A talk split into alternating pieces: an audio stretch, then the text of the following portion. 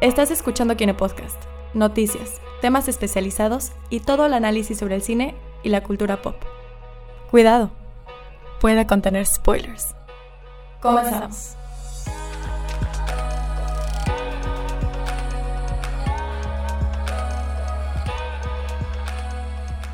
Y ya estamos completamente en vivo. Buenas, Buenas. noches. Ya son las 8 de la noche. ya son las 8 de la noche, exactamente son las 8 de la noche. Estamos completamente en vivo. Hoy es martes 8 de octubre. ¿Por qué pensaba que era 7? Hoy es martes 8 de octubre. Completamente en vivo. Bienvenidos a el programa número 47. Número uno. 47 y número 1 de todo el internet en estos momentos. No, número de televisión mexicana. Eh, no, Eh, este- Freaky 47. Es el número Sí. 47. El bromas, el risas, el Joker, Guasón. La polémica, vámonos. Hoy Pues se arman, señoras y señores, los madrazos, perdonen Los ustedes la payaso palabra. vergazos.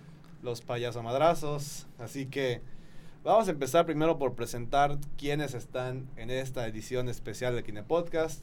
Vamos a empezar aquí, enfrente de mí. Andrea Dager. Gina Gómez. Eh, Marcial Méndez reemplazando a Gerardo Novelo, que se escapó hoy. Casualmente, Ger- casualmente hoy Gerardo cumple aniversario con su novia. Casualmente. Felicidades. Casualmente. Muchas felicidades de parte de todo el equipo. Y. Ah, mira, ya se unió a la ¡Está en conversación. vivo! Ah, maldita Hola, sea, Gerardo. No, la verdad Olió el que, que, peligro. que, que, que tú y, y Vicky también cumplan muchos años más, la verdad. Se les quiere mucho y lo saben. Pero deberías estar aquí. Este. Para defender tu punto, claro. Exactamente, para defender tu punto. Bueno, perdón. Exacto. ¿Y quién más? Ah, y aquí Juan Esteban Méndez, hola. Y- Yo voy a defender a capa y espada la mejor película del año, pero bueno. Dios, Eh, yo ni siquiera he terminado el año. Ajá. Todavía no ha salido eso, Frozen 2. hasta ahora, la película Todavía del no año, salió hasta ahora no sale 2. Cats. Cuando salga Cats voy a cambiar de opinión. Ah. Ni tú te la creíste, güey. Ni tú te la creíste. Eh, y también aquí Abraham Soloveitchik en controles. Ah, Santiago Rivero, saludos. Hola Santi. Hermanito, ¿cómo estás? Este, vamos a empezar una vez con esto. ¿Qué noticias subieron respecto a esta película antes de entrar a la polémica de, de que si es buena o es Pues, mala? la- pues creo que la menos polémica es que batió récord y es oficialmente el estreno más ¿Exitoso? exitoso, de la historia. Un estreno de octubre. El estreno, el estreno de octubre más exitoso de la historia. Ok, ¿cuánto recaudó al final? ¿Como 95 millones? Como 95 millones creo que... eh, En Estados Unidos en Estados nada más. Unidos. Internacionalmente no 230. sabemos. ¿Cuánto? 230 internacional. 230 millones internacionales. Sí está, Uh, sí sí está sí grande fue para bastante. un estreno de, de otoño. Sí, pues, de hecho, pues está al nivel de un estreno en verano, que es lo que se espera en un estreno de verano. O un estreno de película de cómics. Exactamente. Entonces, le fue bien. ¿Y qué comentarios hemos visto en internet que no sean Facebook? o- Actualmente son 260. Ya Pues ya es Ah, martes. Exactamente, es 260, va. Eh, pero por ejemplo, o sea, también hubo el comentario ahí de Martin Scorsese respecto Ah, a las películas. Ah, Fuera del contexto de Joker, Martin Scorsese salió a decir que a él no le interesan las películas de Marvel, que él no las ve como películas, que porque no tienen intención de, de mostrar seres humanos emo- compartiendo emociones y experiencias y simplemente, simplemente son como los, la- los comparó con parques temáticos que también ahí difiero porque siento que los parques temáticos también tienen su parte de arte Exactamente. así que mm, dos golpes para Martin Scorsese por eso Siéntese, señor. Ya Ajá, siéntese, siéntese, señor. señor. ese señor. Sí, porque de hecho ya le contestaron. James Gunn dijo casi, casi, estoy, dece- estoy decepcionado de su comentario. No significa que voy a dejar de hacer películas, pero, pero pues estoy decepcionado. Y Samuel L. Jackson básicamente le dijo, usted cállese que también hay gente que no le gustan sus películas. Sí, básicamente se le dijo. Ajá. Y también Robert Downey Jr. dijo algo. Y Robert Downey Jr. no me dijo de que pues estoy feliz de que al menos se hablen de las películas. Algo así como que dice, Ah. como que dijo. Diciendo, yo también "Nunca gané mucho dinero, creímos- así me da igual. Dijo, nunca creímos que Marvel iba a ser tan grande y pues el lado positivo es que pues se volvió tan grande que pues es parte de una conversación, así que chido. Ujú. Así que le valió verga. En todo sentido de la palabra. Eh, ok, entonces esas son todas las noticias. Bastante rápido. Pues que realmente esta Fue una semana, semana fue- tranquila. fue es que en semana realidad todo tranquila. fue acerca de Joker. El tema es el Joker. El tema es el. Joker, así que vamos a empezar con esto de una vez y voy a hacer la pregunta de vida. ¿Les gustó la película? Todos aquí, bueno, bueno, la mayoría aquí estuvimos Ah. en el estreno de Kinect, en el estreno de medianoche. ¿Quién estuvo? Gracias. Andrea. Evidentemente, Andrea. entonces hay spoilers en esta. Obviamente esto es full spoilers. Deberíamos, pregunta, ¿deberíamos hacer este la primera parte sin spoilers y luego ya movernos a spoilers o ya de spoilers Yo a creo la que full spoilers. Sí, full Cuando spoilers. sale Superman. O sea, este es el momento en el cual de ponerle pausa, ir a verla y luego regresar y despausarnos y continuar. O sea, Digo, si están en ventana vivo, de... no Y si nos estás viendo en vivo, pues ni modo, ya tuviste el fin de semana para verla. Entonces, Ajá. se activó el cubo del spoiler. Acá esta bonita cajita de un videojuego que no voy a decir el nombre porque no está pagando Nintendo para eso. Aún, Mm. aún. Mm. Pero vamos a hablar con todos los spoilers. Vamos a dividirlo primero. Una parte que sea en general, de decir la película está buena, no está buena, por esto y por aquello. Y luego pasamos a hablar ya de los... O sea, la polémica que realmente fueron todos los spoilers. Porque no podemos hablar de, de cuál es el punto de crítica social que le están haciendo. O sea, más que nada en, en cuestión de si es apta verla o no. O lo que podría incitar sin mencionar spoilers de la película. Desde entrada, todos aquí ya la vimos, ya Sí. sabemos qué pasa. Sí. Entonces, este va- vamos a entrar primero por la parte tranquila. ¿Les gustó o no les gustó? Sí, me gustó. Ok, a Gina le gustó. O sea, sí me gustó, pero no siento que es una película que le recomendaría a todo el mundo. Como con. John Wick 3. O sea, que ahí sí a todo el mundo, ahí a todo el mundo le dije, no te la pierdas. Me encanta que Andrea todas las semanas ha encontrado una manera de meterle John Wick. Es mi meta en este podcast. Entonces, pero, o sea, dices como que es una película que siento que no se la puedo recomendar a todo el mundo porque no creo que es una película que todo el mundo pueda disfrutar. Porque no creo que es una película hecha para disfrutarse. Es una película Mm, bien hecha que te hace reaccionar, te hace pensar y te entretiene. Pero no, o sea, yo no me sentiría cómoda diciéndole, por ejemplo, a todo el mundo, ay, ve a verla. O sea, a mis tías, hoy no, jamás. o sea, ya sabes. Las tías. En cambio, tía, ve a ver John Wick 3, te prometo que te va a gustar. Aquí no lo haría. Ok. Eh, yo, yo estoy de acuerdo contigo de que no es una película este, para todos, pero a pesar de eso, yo siento que ha recibido una, una recepción muy cálida por parte de los fans. Yo siento que la, opi- la opinión es mayo- mayoritariamente Sí. positiva. Sí. Y yo pues, la comparto igual, siento que es una muy buena película, me gustó mucho. Ok, Juanito. Obra maestra. No, eh, Ya saben no, que adiós, pu- punto y Es- aparte, punto y aparte de que me gustó bastante la película, ya está en mi top 5, si no es que el top 3 de mis películas favoritas. Eh, Because Reasons. Ojo, no voy a matar a nadie, como muchos piensan. Eh, ya salió, saliendo de la ya- controversia. Ya, está, ya Bueno, está, eh. Lo que habíamos dicho que no íbamos a hacer. Eh, me gustó mucho. Es una película que tiene bastantes bondades en cuestión de, de narrar una historia, ¿no? Es de dar un statement. Y a pesar de que creo que la mayoría cayó en la trampa de que, de que es una máquina que incita a la violencia, cosa que pues la verdad es que no es así. En- entonces, eh, me pareció una película grandiosa, creo que ya vamos a adentrarnos muchísimo más en la cuestión de pues los de los detalles de la película, de los detalles tanto técnicos como del personaje de Arthur Fleck, como del personaje de la sociedad, que es un personaje tal cual dentro de la película. Así que pues en general pues me encantó, me encantó, es uno de mis de mis de mis eh, de mis Esteban's Choice Awards, ¿no? Ok. Nice. En- ya de, de la vida, así que pues sí. Good to know that things, that things actually a thing. Abraham. Em, pues a mí la verdad sí me gustó mucho, ¿ok? Es muy buena película. Digan lo que digan, sean cuáles sean los comentarios en general, que me ha tocado escuchar gente que le gustó y gente que la odió. Entonces, es, es una buena película, sí. ¿Es la mejor película de superhéroes de la historia? No. No es Avengers Endgame. Pero en no, cuestión de. pero en es de cuestión de- superhéroes. de Es no. Exactamente. Es que lo que muchos dicen es que está mucho mejor. A ver, no, no, no, no está mejor porque son dos cosas diferentes, ¿ok? O sea, Joker tiene un punto de vista hasta incluso un poco más personal, un poco más de autoría del mismo director, por la manera en la que te quiere mostrar unas cosas. Y la gente que lo compara con, hasta incluso con películas del mismo DC, de Batman contra Superman o Suicide Squad, es como de, güey, son, son dos géneros de superhéroes completamente diferentes. Yo diría que no son ni siquiera, que yo que ni siquiera es una película de superhéroes, es una película que usa el setting y la mitología de Batman para contar una historia que no tiene nada que ver con el género, no usa las Sí. convenciones del género ni nada de eso.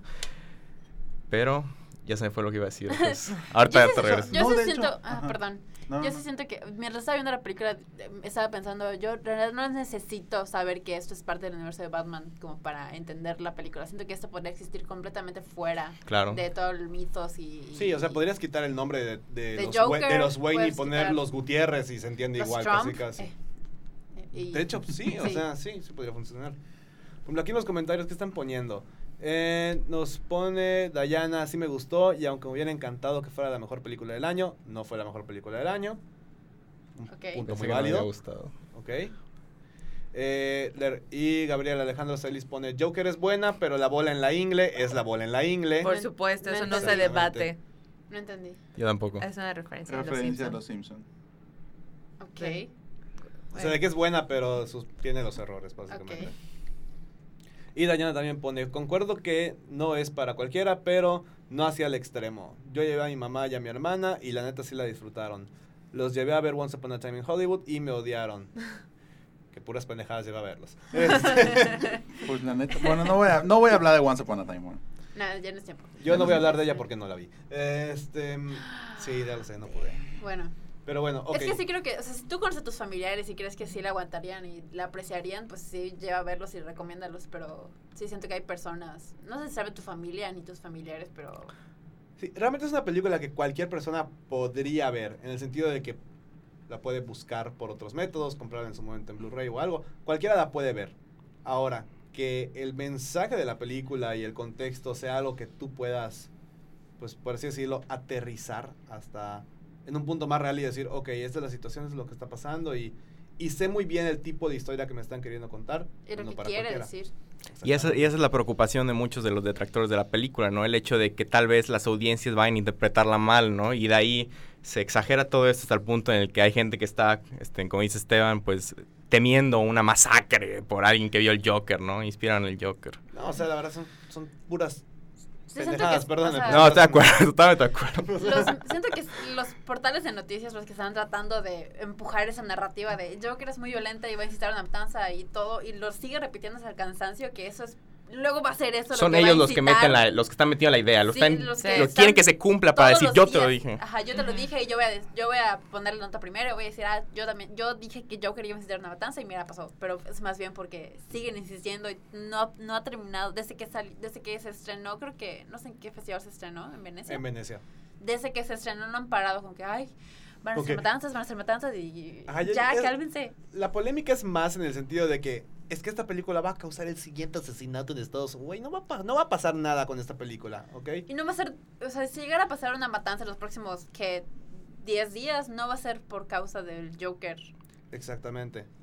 Pero me parece que igual hubo una misconcepción al inicio cuando, cuando todavía estaba anunciada la película y obviamente mucho antes de que saliera sobre que la gente creía que se iba a tratar de una romantización de, de- Del de- del hombre blanco victimizado. Esa frase específicamente escuché muchas veces. Y cuando tuve la película, para nada, tiene más, este, más tonos este, eh, políticos, socioeconómicos, de, de salud mental que, que de... ajá. Nos pone Benny Ramón, de la mejor película basada en cómics es la de Into the Spider-Verse. Esto es muy cierto, Benny. Por cierto, hola. hace No, no estoy de acuerdo, pero hace mucho no te una veo. joya, una joya animada, es una joya animada. Está muy bien animada. Nada más negra. Pero, ok, si- siguiendo un poquito con, con el tema. Es que siento que, no sé, hace rato estaba pensando, y no sé si mi analogía va a funcionar, tal vez estoy a punto de decir una pendejada, pero bueno. Siento que es como cuando una persona ve, tipo, a una chava vestida de manera eh, llamativa en la calle y la gente dice, ay, pues se busque que la violen. Es como que algo así, como que ves una película violenta y tu niño está diciendo de que, Está- va a incitar violencia. que no sé Y siento que, Ajá, que no es culpa de la película, así como no es culpa de la chica que tú estés pensando como violador slash matador. matador O sea, que ¿no? tú pienses que esta película podría incitar algo severamente grave que ni siquiera... Y, y es un tema que en Estados Unidos es muy popular. O sea, hacer una película medio controversial y creen que va a ser el siguiente... O los videojuegos el, el- igual. el siguiente masacre de Güey, Columbine cuando o algo salió por el Taxi estilo. Driver, la gente estaba de que, ay, está violenta, va a incitar violencia. Cuando salió, salió American Psycho, igual, ay, American Psycho va a salir, va a ser una matanza, van a todos creerse que son psychos. Sí, de hecho, Siempre pasa. Lo que pasa ahorita es que hubo un atentado en Colorado cuando se estrenó. The Dark Knight Rises. Ajá, Rises, entonces hace siete había, años. había esa paranoia. O sea, eso es de que Sí. hay un antecedente, pues, dentro de este mismo universo, vamos a decirlo. Y además es una película que había máscaras, había todo, y dando, digo, o sea, dando las tensiones que actualmente existen, más ese antecedente, por eso en Estados Unidos, o sea, yo puedo comprender un poco más la, la paranoia, ¿no? Y que como decía la gente, o sea, que ahí sí la policía estaba en los cines, estaban al pendiente, porque había un antecedente. Pero ya que, o sea, ya sabes, como que quieres sea, ya echar que la culpa a la película, dices, Ajá. no. o sea, No, pero inclu- incluso aunque tú dijeras que es una película cuyo contenido, digamos, podría influir, ¿no? Podría... Podría ser un factor Ajá. que, que ayude. Eh, de todas maneras, eh, echarle la culpa a la película es un absurdo. Al Sí. final, lo importante aquí es la interpretación de la persona y lo que decide hacer él o ella con el contenido que vio en la pantalla. Exactamente. No, no cualquiera ve una película y dice, ah, porque vi esto voy a hacer tal cosa. No, o sea, la Sí. película puede, puede ser una fuente, por así decirlo, aunque se escuche muy mal, de inspiración, pero al fin y al Sí. cabo, o sea, si hemos, si todos aquí hemos visto en algún punto, yo creo- creo que documentales sobre asesinos seriales y nos Sí. damos cuenta que ellos nunca tuvieron que ver una película o Sí. leer algo que Sí. dijeran, porque leí esto significa que voy a hacer esto. Sí, de hecho, eh, precisamente hoy tuve un acercamiento con el periódico Punto Medio. El día de mañana deberían saber los las opiniones de, de un servidor acerca de la película. Y precisamente me, me cuestionaron esta, esta situación, ¿no? La película, ¿cómo puede inspirar a... ¿Cómo puede lograr que, que personas se vuelan jokers, ¿no? Y empiecen a matar gente. Entonces yo respondí, una cosa es aspirar a ser y otra cosa es inspirarse de. Son cosas totalmente distintas que tienen abismalmente referencias y, pues eh, prácticamente caminos distintos, ¿no?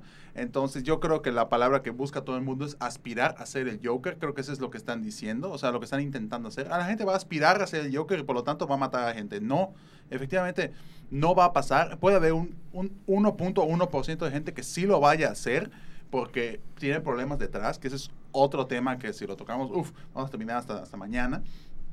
Pero eh, efectivamente yo creo que la violencia, la violencia, digo entre comillas, que se trata en la película, eh, y que dicen que es una exageración, que la gente se indigne, que sale del cine, realmente es, eh, es bastante risible estar atacando por ese punto, ¿no? De hecho, eh, menciono muy rápidamente un fragmento de, de este texto que estoy escribiendo, que va a salir para quien en un par de días, eh, que menciono, la violencia en la película es correspondiente al arco narrativo de la misma, o sea, cae bajo el mismo peso de la película. No es más ni menos. Y repito, si eres una de esas personas paranoicas que afirman que la película incita a la violencia, te comento, existen muchos cine con violencia gra- gratuita e injustificada. Te hablo a ti, Tarantino, con el final de Once Upon a Time, que fue, fue violencia al ¿Qué? volanteo, ¿no? Empezaste a tirar papitas para que la gente la coma, ¿no? Gracias por. Entonces, eh, no dije qué tipo de violencia, no dije de ¿Qué qué trata. pero- Es Pero- Tarantino, ya sé qué Ok. esperar.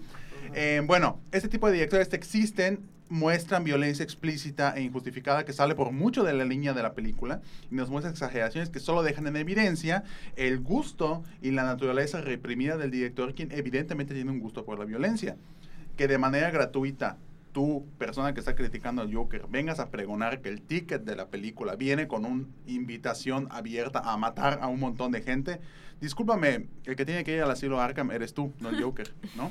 Entonces sí están bien cañón que se vengan con esa idea de, de, de que, ay, van a matar a todos por el Joker. Claro que no, o sea, es, es como que sobrecategorizar las situaciones que evidentemente no están en la película. La película trata la vida, precisamente ya lo mencionaba acá, sobre salud mental, sobre crítica social, sobre crítica de, inclusive de los medios. Creo que de eso lo vamos a hablar después. Los medios tienen un papel importantísimo en la película y es un papel que está en capas, está prácticamente en segundo o tercer plano, pero los medios es una cosa importantísima que hacen crítica en la película y todo el mundo se centra en la violencia, vuelvo a hacer entre comillas, violencia porque violencia tal cual no existe en la película en el significado como lo están categorizando, porque hay un montón. O sea, sí existe, nomás no sí existe, pero tan- lo están sobredimensionando. Están, prácticamente están considerando a Joker como... Ay, Dios mío, hay películas gore muchísimo más intensas que Joker. Sí. y O sea, no han visto Sin toca. Pies Humano, básicamente. Exactamente, o sea, y hasta, déjate del cien pies humano, hay películas muchísimo más intensas que a la gente literal les da igual. Kill Bill. Kill Bill, por ejemplo. Cualquiera hay- de hay- Tarantino creo que es cualquiera más de Tarantino, violenta ¿no? que O sea, eh, Hasta bien- las de Scorsese. exactamente, o sea, y es como que, mm, mm, o sea, Siento que la violencia, en realidad, cerrando esa, esa idea, la violencia dentro de la película, que sí existe, pero no va a incitar. No No, incita- no va a incitar nada que no Ajá. exista ya. O sea, si tú estás como que. No, no quiero ser enfermo, pero. Si tienes esas como que tendencias violentas, la película no va a. O sea, no va a ser más que, que incitarte, ¿ya sabes? O sea. de hecho, ya- me da, me da bastante, no curiosidad, pero es bastante, igual da risa, comentarios de Twitter, comentarios de Facebook, que dicen como que qué manera tan cruda de representar la violencia en este mundo real. Discúlpame, Pues, entra a la Deep. Web por dos horas y vas a encontrarte con violencia real y Pues, cruda de la vida. No, ni No, siquiera entres a Y la es- Deep y Web, güey. O eso, sea, La Joker noticia es Walt día a Disney día. comparado. Joker es En Walt el- Disney el- comparado a con lo que un está periódico. pasando. Puede ser periódico. Puede Sí. ser nombre de un periódico en el de peso. Ajá, o O sea, Chile. o sea, Ajá, exactamente. Leer de peso todos los días es ver Joker es Los Walt que no Disney. sepan o que, sea, no, bueno, no, de no- peso es no un periódico a nivel nacional de- o es No. local. De peso es es un periódico amarillo, sé que se la pasa poniendo Claro. notas súper, o sea, Súper fot- rojas. imágenes súper explícitas mi titular favorito toda la vida, un hombre el cual fue aplastado por el muro, que fue Juan Pech se hizo puch. Mejor titular que he leído en mi vida. Ok. Pero es que yo creo que igual la- las personas están más acostumbradas a racionalizar y aceptar ciertos tipos de violencia que otras. Exactamente. También es un buen punto. Sí. O sea, este, en- por ejemplo, pues en Kill Bill como que lo explicas de que, ah, pues está tomando venganza de, de un, pues de, de un mal que es, que es incomparable, ¿no? Mataron a su, a su esposo, supuestamente mataron a, a- a su hijo. Y pues es una asesina y lo explicas y así, ¿no? Pero el, el hecho de que el Joker haya creado esta expectativa de que está, está intentando, está tentando en contra de la sociedad, yo siento que eso es lo que, lo que sonó mal. Y a la gente le hizo, le hizo ruido y dijo, no, pues sabes qué, esto es inaceptable. Ayer, este salió un escrito en la página editorial del diario Yucatán, no sé si, si le echaron un ojo, que fue una crítica crítica al, al Joker, que básicamente se reduce en eso, de que, de que el Joker es una apología para, para la violencia en contra de la misma sociedad, y siendo que la, que la gente que comparte ese punto de vista está quedando en una perspectiva muy superficial, de que nada más lo están viendo por los dos jugadores clave del asunto, que sí son el Joker y, la sociedad, que yo no estoy de acuerdo que ese sea el otro factor, es un... Tiene muchas dimensiones, ¿no? Sí. Como las que ya mencioné hace, hace rato. Y no están este, eh, yendo más a fondo eh, para identificar estos factores y para notar que no es como si fuera una violencia ejercida sin, sin motivo. No es justificable lo que hace el Joker a lo largo de la película, por supuesto que no. Pero me gusta mucho la película porque es una película que es moralmente gris. Que lo que le Sí, sucede al. Joker igual es, es injusto, pues. Sí. Que no, no estás, no estás abogando porque le, porque le están pasando cosas buenas. Estás de que es que le está yendo mal y lo que está haciendo está mal. En su lógica está hasta cierto punto bien. Sí, te lo- O sea, él- él lo ve de una manera que dices, lo que yo hago es correcto porque estoy ayudando a acabar con esta problemática. Pero es una problemática que él está viendo desde un punto de vista muy particular que no significa que ante la sociedad está bien. Yo, yo ahí difiero un poco en el sentido de que no creo que, que en ningún momento el personaje de, de Arthur Fleck eh, haya, haya conceptualizado su propia violencia como un remedio a los problemas de la sociedad. Yo creo que al final Para- de para cuentas... sí mismo. Sí, se, se rinde. O sea, yo siento que esta película, más que una crítica social, es, es sobre el personaje y la manera en la que él mismo intenta satisf- satisfacer sus propios deseos de, de, de pertenencia, de sentirse parte de, del, sí. del mundo y de, de validar su propia identidad, porque la gente le dice, como él, él se queja de que no puede que la gente lo ve raro por tener una enfermedad mental, ¿no? Que, que por el hecho de reírse, que no es nada nocivo para la sociedad ni, ni nada así, la gente lo hace menos, ¿no? Entonces él siente que su propia identidad está siendo negada por las otras personas, ¿no? Entonces su lucha a lo largo de toda la película es decir, ok, este soy quien soy, ¿por qué no me puedes aceptar? Ya sabes, y llega un punto en el que dices, ¿sabes qué? Ya me doy cuenta que esto No. es, es imposible, no me queda de otra que... que ¿Qué hacer esto? ajá. Sí, la película, en resumidas cuentas, es una individualización de la concepción del ataque, entre comillas, de la sociedad hacia una persona que evidentemente tiene problemas muchísimo más mayores que el ciudadano promedio. Entonces, por eso estamos viendo esta... No es de que, de que sea como un... De hecho, leí hoy, súper ridículo, el, en, en pregunta, el titular de este, de, este, de este blog, que es bastante famoso, ¿no? Eh, no voy a mencionar nombre para que no se vayan a atacarlo, ¿no? Eh, pero como referencia, menciona en, en pregunta, ¿es el inicio del cine de antihéroes? ¿En qué momento Joker es un antihéroe por estar atacando a la es sociedad? un villano. O sea, es como que, ami- amigo o amiga que hayas escrito esa columna, ¿en qué momento de la película en general se menciona o se intuye que el Joker es un antihéroe por estar atacando a la sociedad que lo está atacando? O sea, es como que No, o sea, no, no, no, no, da risa, ¿no? Da risa pensar en eso, o sea, la, la broma, ¿no? O sea, Pero es que esa es otra cuestión, que la gente está acostumbrada a ciertos moldes cinematográficos, no está acostumbrada a que el protagonista sea moralmente ambiguo, o no moralmente ambiguo, que sea de Es plano malo, villanesco, pues, como sucede con, con, con American Psycho, como sucede con A Clockwork Orange, ¿no? Entonces, cuando cada vez que sale una película de ese estilo, es lo mismo, ¿no? Ah, es que es el protagonista, entonces la, la, la Es que es película está, está dándole la qué, razón y no sé qué, ajá. sí, Ok, te acepto, ya para finalizar esto, te aceptaría si eh, de manera sobrenatural el Joker llega a tener unos poderes de conciencia colectiva y absorbe a los demás y se convierte en una ente eh, gigante en... Pennywise eres tú. Ajá, o sea, como que no, o sea, ahí sí te, te digo, ay, sí, es una crítica a toda la sociedad porque él se humaniza con todos y los controla y ataca a todos. No, para nada, o sea, es una tontería pensar que... Es una tontería dejar a un lado la individualización del problema de, de que tiene Arthur Fleck, ¿no? O sea, es, un- es Es que una- es la película, y creo que hasta Do- Todd Phillips lo ha dicho, que es un- más un estudio de personaje, y creo que así Joaquín Phoenix la vio cuando estaba haciendo la película. Es un estudio de personaje completamente, y de alguna manera los medios y, y los críticos han como que convertido esa ese estudio de personaje en una crítica a la sociedad que no da, porque no la película no está hecha para eso, está más bien... Habla de un caso muy específico, de un personaje específico. Y además de la interpretación de una versión de un personaje, ni siquiera del todo del personaje. Que es una versión nueva, o sea, es, es la primera vez en la historia que tenemos un origen, por así decirlo, más definido del Joker. Pero hasta eso es muy ambiguo, o sea, por, por Exactamente, el o sea- final de la película. Ok, vamos a hacer una pequeña pausa y vamos a ir a los comentarios porque ya veo que están nos están inundando con comentarios aquí. Eh, nos pone Dayana, mm, concuerdo con Gina y de hecho lo que no me gustó es que incluyeran las escenas de Batman, entre comillas, ahí, como que le quitó el feeling. En respecto de que pudo haber sido una película punto y aparte de una, una problemática Pero- cualquiera. Yo estoy esperando que me den permiso para hacer mi rant de qué Sobre- escena es innecesaria. Sí, Yo claro. así que yo voy a esperar que me, que me den mi permiso. Sí. Eh, pone Santiago, cualquier persona la puede ver, o sea, si llevo a mi novia se la pasaría bien. Sí. Bueno, en el caso, de la el- novia. en el caso de con- conociendo, No me gusta que conociendo a- preguntes eso sobre tu novia. O sea, tú Conociendo- conoces a tu a novia, tu novia, sabes si conociendo a tu ella novia, le gusta ese tipo de cine Eh, o no.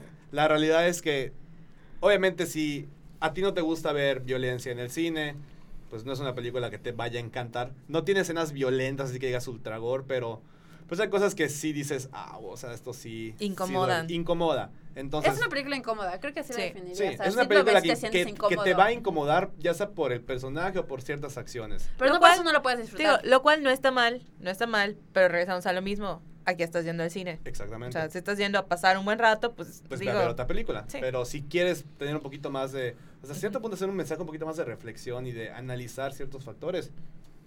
Ve a ver cualquier película, o sea, le encuentras algo. Ujú. Menos a No Manches Frida. Eh, Y si lo encontraron, por favor que nos lo expliquen porque no lo podemos entender. exactamente. Y sigue poniendo, sigue poniendo Day- Dayana. Yo considero que como que hubo un errorcillo en el guion, como que no supieron buscar la manera de hacer que la gente no, lo, no la considere como una influencia para la violencia e intentaron rem- remarcarlo muchísimo para que no sea un ejemplo, pero como que en el desarrollo no quedó tan claro como pensaban.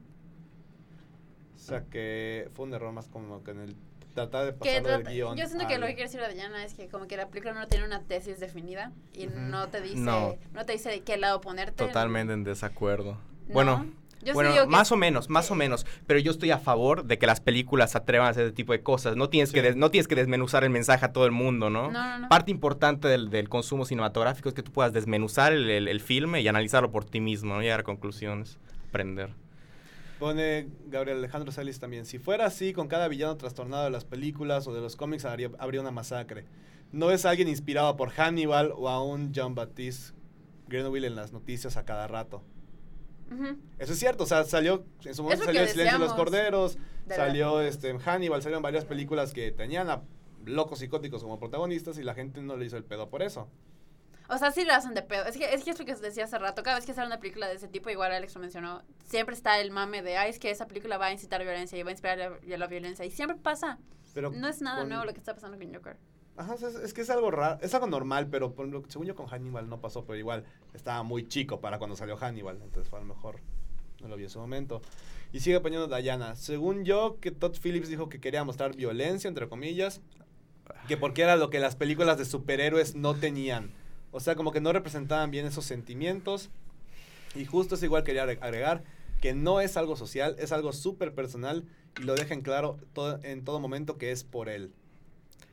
Sí, la película está completamente en, en primera persona, o sea, es, Es todo la perspectiva de- Es la él. perspectiva No hay una escena donde no esté Ah, y, y sí lo entiendo, yo creo que es más igual el comentario que yo hice de que esto es por la sociedad. No tanto en el sentido de, de que es para hacer un bien social, pero él lo ve como...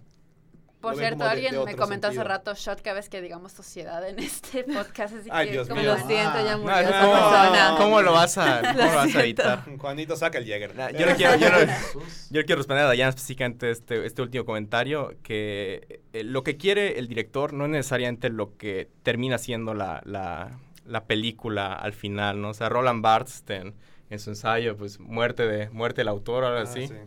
pues habla de que realmente la interpretación del director es, es No irrelevante, ¿no? Lo importante es lo que está ahí y la manera en como Sí. lo- eh, los, Sí. los consumidores entienden el, el texto cinematográfico. Sí, si tú lo entiendes al igual que... Si tú lo entiendes la intención directa del director, qué chido. Chido, La pero neta, no sí, qué importa. padre, pero, Pero cada otra quien lo Ajá. interpreta de diferente Y lo que yo siento que está pasando mucho aquí es que igual como que los detractores que no les gusta eh, las opiniones personales de, Top- de, de Todd Phillips, es Todd Phillips, ¿verdad? Sí. Sí. Están, están diciendo, no, es que el director dice que es esto, entonces esto es, y no, Sí. no necesariamente. No, porque al fin y al cabo una película está sujeta a Sí, interpretación. igual que salgan, este, y es por algo que me comentó honestamente, que, que salga el actor a decir de que, ah, eso es lo que quiso decir, o eso es lo que verdaderamente pasa, de que, bro, no me tienes que venir a decírmelo, si yo ya la vi, yo ya puedo interpretarla por mí mismo y no necesito que, que me digas. Y puede ser Este que de concuerdes, puede ser que Puede concuerdes, ser que pero sí, no, pero si no, no. no, no, no tiene la verdad absoluta, ni los Exacto. actores, ni los directores, ni ningún otro creativo. Eh, voy a parar aquí los comentarios porque los siguientes, pues a- los voy a dejar para una sección un poquito más adelante y también cuando lleguen más, porque son un poquito Pero más bueno. extensos. Pasando Ok. a la controversia, hablando de la película. Ha- hablando de la película en general, eh, si no han visto la reseña de Gerardo, invitamos a, a leerla para, para obtener una de las otras cinco perspectivas que tenemos. Es en- que La que faltó aquí porque era el único porque que es la que nos hace falta, Gerardo, te lo Es que igual, lo que, lo que a mí más me ha llamado la atención es que he visto varias, he, he- he intentado ver suficientes reviews como para tener una perspectiva de qué es lo que está pensando la gente de, la, de esta película. Y sí he visto unas cuantas reviews negativas, pero lo que a mí me llama la atención es que no, no tienen la misma opinión. O sea, como que no les gusta, pero por diferentes razones. Como que no hay una, una razón fija nada más por la que no les gusta la película. O unos no les gusta porque... ¿Qué a veces puede- es muy superficial, como dice Gerardo. A otros no les gusta de que, ah, es que es muy lenta, es que no lenta, sino que eh, se toma muy en serio a sí misma, no sé qué, no sé cuánto, sale, toma- o sea, los Batman, no, los, los Batman. Eh, Thomas Wayne y Batman y Bruce Wayne no tenían nada que estar haciendo ahí, que porque son muy inútiles en la película, solo están ahí para, para Thomas hacer Wayne tenía una razón fanservice. específica para estar ahí. Eh, lo que es que- a lo que quiero llegar es que na- nadie se pone de acuerdo en por qué está mala la película. O sea, los que piensan que está que no está buena no tienen una razón. Yo, yo leí un comentario. Y ojo, esto está, fuerte, está fuerte. El comentario que leí hoy en Twitter, precisamente, he visto tantos comentarios, o sea, en Twitter decía, he visto tantos, y cito porque no es mi opinión, es la de la persona que leí. ¿no? He visto tantos comentarios tan negativos, he visto tantos comentarios negativos de Joker y cada uno de ellos se contradice, a- se contradice a sí mismo, que parece como si estuvieran los pro vida discutiendo sobre qué es lo bueno y qué es lo malo que están haciendo en las marchas. Literal, o sea, cada uno tiene su opinión y se contradicen bien cañón. Sí. Entonces me pongo a pensar desde el punto de vista del Joker, no desde el punto de vista de esos movimientos, sino que sí es cierto, o sea, se contradicen cada cosa que se contradicen bien cañón, entonces... em, Que, que está muy fuerte, ¿no? Que no está lo suficientemente fuerte. ajá, que no sé qué, que, Es is the truth? a- a- aquí sí entra el, bueno, ¿y cuál es tu criterio de fuerte? que el director se está proyectando a sí mismo para dar un, un discurso oculto de que él quiere matar a todo lo Hollywood, o sea, es- dices, ¿what? O sea, Ok. empiezan literal ese tipo de discursos que dices como que, dude, ¿qué pedo? Pero regresamos a lo mismo, que incluso si esa Sí. fuera la intención, pues no necesariamente es lo No que está importa. ahí. Ajá. Y lo otro es que, a ver, pero no ibas a dar este en una, como que un, un crash course de la review de, de, De Gerardo, de nuestro Gerardo. compañero ausente. El compañero ausente, ¿qué fue lo que dijo básicamente? Que es otra película De superhéroes. de superhéroes en el contexto de que te explica orígenes y no, no presenta una perspectiva super nueva que nunca se haya visto. O es lo que, Que- yo estoy interpretando, Gerardo. Cualquier cosa, que mándame dice- más. ajá, y que, Que no dijo que no tiene nada que decir, básicamente. que no tiene nada nuevo que decir, que para eso mejor vean eh, Taxi Driver y The King of Comedy, que tienen la misma tesis, pero lo hacen de mejor manera, es básicamente lo que dice Gerardo. Y textualmente, bueno, no es textualmente porque realmente estoy reinterpretando y parafraseando lo que dice. Hay un momento que sí, fue, me sacó mucho de onda a mí, que dice, realmente siento un cierto grado de ambigüedad en la narración, no por obra maestra, sino por incompetencia. Yo como que, ok, o sea, evidentemente Top Phillips no es Scorsese, Top Phillips no es Coppola, Top Phillips no es... O sea, eh, y, y aquí sí, perdón, como dice Gerardo, estamos hablando del vato que hizo que pasó ayer, uno, dos y Exactamente, tres. o sea, es, es una, Sí. es una, puede ser, puede ser que nos estemos topando con el Opus Magnum, o sea, la gran obra de Top Phillips, de Top Phillips, ¿no? Y Y puede ser serendipia. puede Ah, ser. exactamente. Sí, totalmente. Sí, creo que es serendipia porque Entonces es, es algo que aparece y ¡pum! me caga todo feliz. Yo juro que en un par de años va a volver a salir otra película dirigida por el director del Joker. Es una Joker. película Y que tenga... mala. Y, y así va a estar advertida Y- por sí. el director de Joker. Ajá, ¿no? Y va a volver a hacer una de ese tipo y va a fallar rotundamente. Porque, eh, o, si, o no- si no falla rotundamente, pues me calla en, en- en un futuro, ¿no? ¿no? pasó con Ang Lee. Pero, Es- pero ajá, o sea, normalmente pues no es eh, el director, es un director que no tiene las mismas credenciales que tienen los grandes directores contemporáneos. Entonces, eh, precisamente es, es serendipia, tal cual.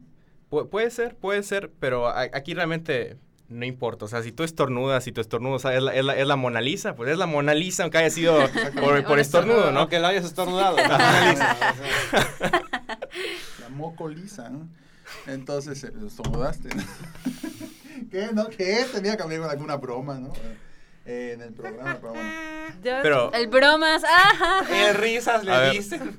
si- siento que ya respondimos más o menos pajas. A la contra. haci- haciendo referencia a, a- a las críticas que mencionamos ahorita de, de Novelo y de, de- de- de otros, otros reviewers. Otros. Ya respondimos lo de que ver a Joker bajo los ojos del cine de superhéroes, pues es errar No desde el primer paso, sí. ¿no? Pero no hemos contestado el otro punto, que es eh, que yo siento que sí es una opinión compartida entre, entre muchos, este, en- muchos haters, muchos detractores del Joker, que es que no tiene nada que decir. Y ahora es donde sí siento que tenemos que hablar qué es lo que está en el Joker, ¿no? ¿Qué es lo que vimos en, en- en el Joker?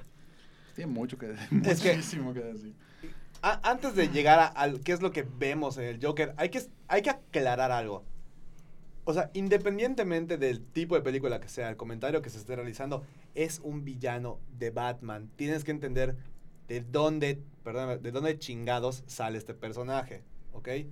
O sea, el Joker es un vato que en los cómics, me estoy yendo solamente a los cómics, estoy ignorando películas, estoy ignorando series de televisión, es un vato que quiere hacer el caos y que no tiene un origen definido al 100%. Que lo respetan mucho en la película. Que lo respetan mucho en la película. Exactamente. Entonces, cuando vas a hacer una versión como se ha hecho desde 2008 con The Dark Knight, Dark and Greedy de todos los personajes de cómics, obviamente tiene mucho que ver cómo es la psique de este personaje.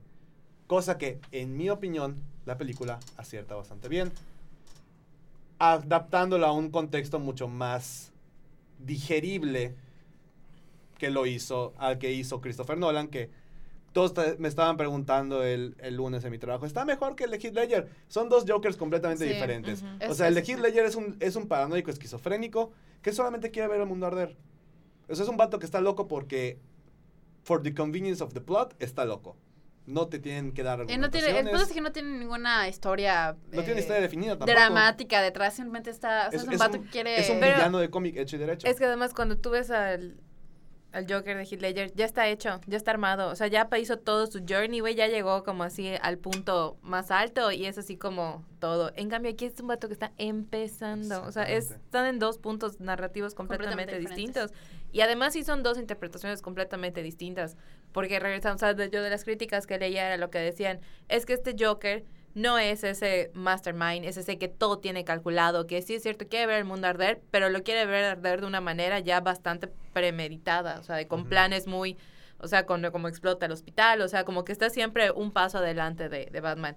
En cambio, el de Joaquín Phoenix, tal parece como dice, o sea, tuvo suerte, o sea, siempre tuvo suerte, o sea, no es que él haya planeado todo, simplemente las cosas se le fueron dando. Entonces, pues digo, son, Sí. o sea, son dos interpretaciones muy distintas y las dos son válidas. Al- ok. Yo, yo, Ah, yo- Como que todos dijimos, es que sí. O sí. O sea, sí, no, yo, yo sí, yo sí difiero un poco, este, de que justamente porque hace rato mencionamos que pues el Joker tú le puedes remover todas las referencias a Batman y sigue funcionando. Yo no siento que aquí importe mucho el, el material original, ¿no? Yo siento que aporta, aporta a la película, pero no le veo este, mucho motivo de hacer eh, comparaciones con, este... Sí. No, Con los realmente no El, fa- el fanservice del Batman verso, por así decirlo, es un plus. Ajá. Realmente lo que está en la película está en la película y si le quitas, si en vez de Arthur Flex se llamaba, no sé, Juanito eh, Pérez. Juanito Pérez, Benito Juárez, lo que sea, o sea, funcionaba, Dios mío. Esa es una película que quiero ver. Esa me gustaría Esa es ver. la Benito película que Juárez. quiero O que ver. diga Porfirio Díaz. Ah, es que le puedes cambiar todo hasta que no sea un comediante, que sea un músico Sí, y sigue que funcionando. Sí. funciona. O sea, Sí. sabiendo a dónde se supone que debe llegar el personaje eventualmente, dices, ok, entiendo el... Cómo El empiezas. inicio. Entiendo el inicio, es, es su Batman Begins, vaya. Pero lo puedes sacar de contexto y ponerlo en algo que no es Batman y también funciona como una película. Y es que digo que creo que es lo que todo el mundo está de acuerdo. Es el logro de Joaquín Phoenix. O sea, Joaquín Ah, Phoenix Joaquin Phoenix carga la película como el pípila avanzando Sí, güey. por, ya sabes, por el Ah. ejército. O sea, ese vato carga Es la película salvador. completamente. Literal. Y es lo que te digo. Entonces, por eso creo que funcionaría bajo cualquier contexto. Porque la interpretación seguiría siendo similar. Pero ahí, o sea, si eso todos estamos, creo, de acuerdo, ahí lo, el plus, la estrellita dorada, todo lo que carga la película es la actuación de. Joaquín Phoenix. Si la, si la la actuación de Joaquin Phoenix no funcionara o si no fuera un actor tan bueno como Joaquin Phoenix, tal vez estaríamos hablando de una película completamente diferente. Y aunque fuera completamente igual, solo con diferente actor, sería como que no, es una mierda de película. No, ahí no creo. Yo creo que tal vez puede ser peor, pero no creo que... A menos que sea una interpretación A- a menos- terrible. ajá, a menos que. Es que sí, es que. O sea, a menos Es que que pongas sí tiene que, que ser un digas, o sea, actor. neta, no funciona. Es que tiene que ser un actor suficientemente. Cera. O sea, sutil, es- tiene que ser un actor su- suficientemente sutil que comprenda su personaje y que tenga esta habilidad de transmitir emociones sin palabras para que puedas entender realmente ese Joker, que puedas como que estar con él en este journey en el que pasa. Si no, hay eso que sí lo hace Joaquín Phoenix muy bien, entonces la película como que cae. Así cuando empiecen a ver de que, ay, lo van a nominar, todo está bien merecido. O sea, es el único que puedo decir con seguridad que todo lo que está recibiendo de reconocimiento está bien merecido. Eso sí, Sí. o sea, es- una actuación que, Sí, a yo lo que le daría es eso. que es hasta Actuación. ahorita la más rescatable de todo el año. Hasta ahorita, hasta Mm, ahorita. No sé. No sé. De seguro creo que hay más por ahí. De las que hemos visto, o de las que hemos reseñado en Kineker, usted es de las Ah, más. O sea, ya se De ganó su, su slot en todos los top 5 de nominaciones. Sí. Exactamente. Ajá, eso sí, ya. Sí. Ahora, que vaya a ganar el Oscar o Globo de ¿Quién Oro y demás, eso no lo sabemos. improbable, Re- pero realmente, las, no, pe- no. realmente las películas de temporada de premios apenas vamos a empezar a ver qué va a salir. Sí. Entonces, va a estar muy señalado, pero no significa que vaya a ganar como está poniendo todo pinche Facebook, así que ya bájenle a eso, Acuérdense que lo mismo le pasó a Lady Gaga el año pasado con Nazo en Estrella. Yo nunca O sea, creí que fuera a ganar. Lady ¿Y Gaga. quién la ganó? ¿Quién la ganó al final? Eso me fue. Eh, Olivia Colman ganó Mejor Actriz. Olivia Colman. Pero Ah, igual sí. la estrenaron entre octubre y noviembre y todo el mundo, que si Oscar, que si Oscar, que si Lady Gaga, bla, bla, bla, y a la hora de los premios ya todo el mundo se había olvidado de eso. Entonces, nada más, ojo. Sí.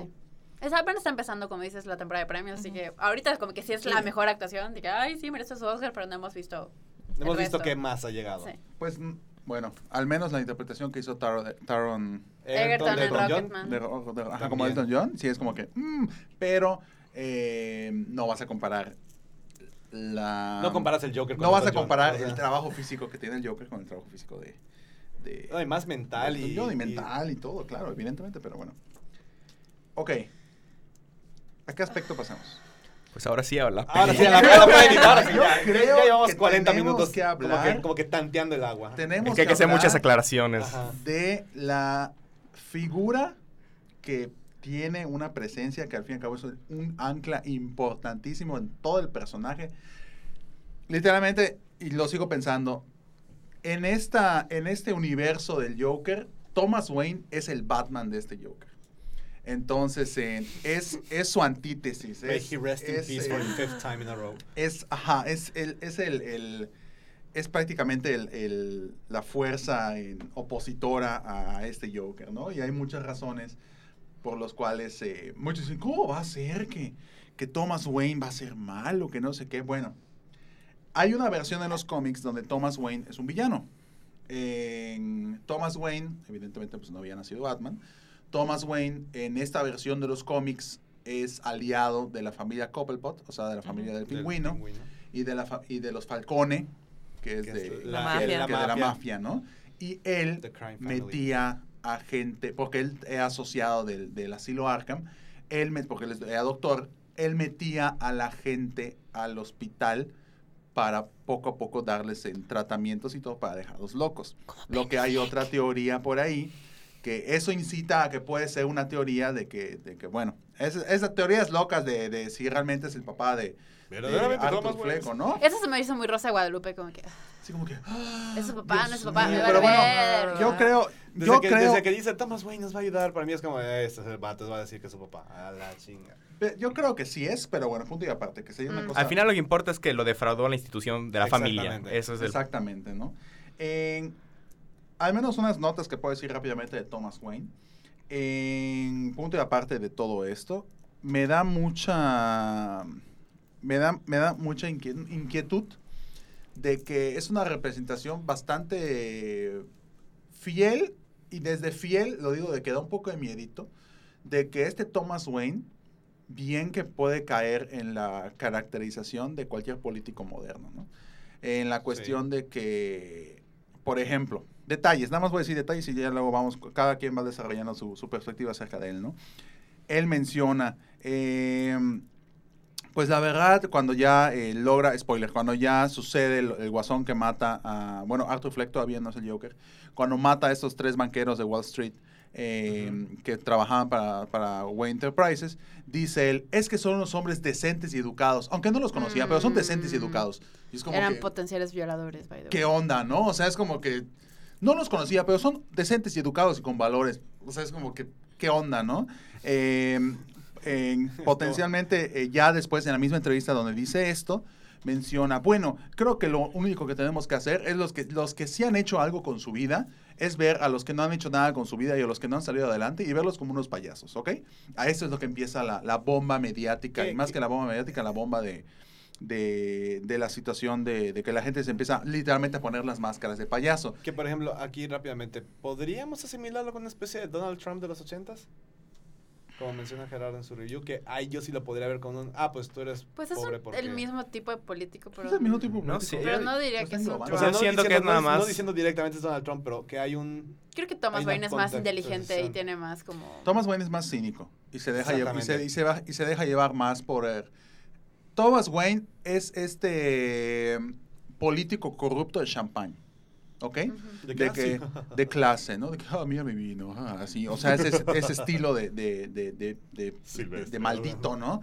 Entonces, eh, le digo, ok, todos, son todos, todos en su vida son payasos. Y posteriormente, luego ya meteré mi, mi cuchara sobre la cosa de los medios. Posteriormente, cuando ya menciona todos, Thomas Wayne, menciona en una entrevista otra vez en la televisión, Thomas Wayne ya salió a declarar de que, de que quiere disculparse con lo- a los que les dijo payasos.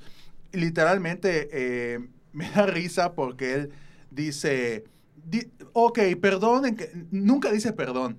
Dice, dice, se está disculpando con los que dijo payasos. Y lo único que menciona es, hay algo mal con ellos, por eso quiero ser eh, alcalde de Ciudad Gótica. En ningún momento te estás disculpando. Nada más estás... re- Aprovechando para- Estás aprovechando para, autoelogiarte. Y aparte de eso, estás reiterando de que sigues pensando que son unos payasos y que algo está mal con ellos. Por lo tanto, soy su salvador, ¿no? Entonces, como que es, es- eso se me, me- así me dio en el hígado súper cañón ver a ver cómo se está, cómo silenciosamente el personaje de Thomas Wayne pues está en- agarrando muchísima fuerza, ¿no? Para lo que sucede al final, ¿no? Y esa es la broma final de, de- del, del Joker, ¿no? En que eso ya lo mencionaremos, ¿no? Que la única vez que se ríe genuinamente es al final de la película.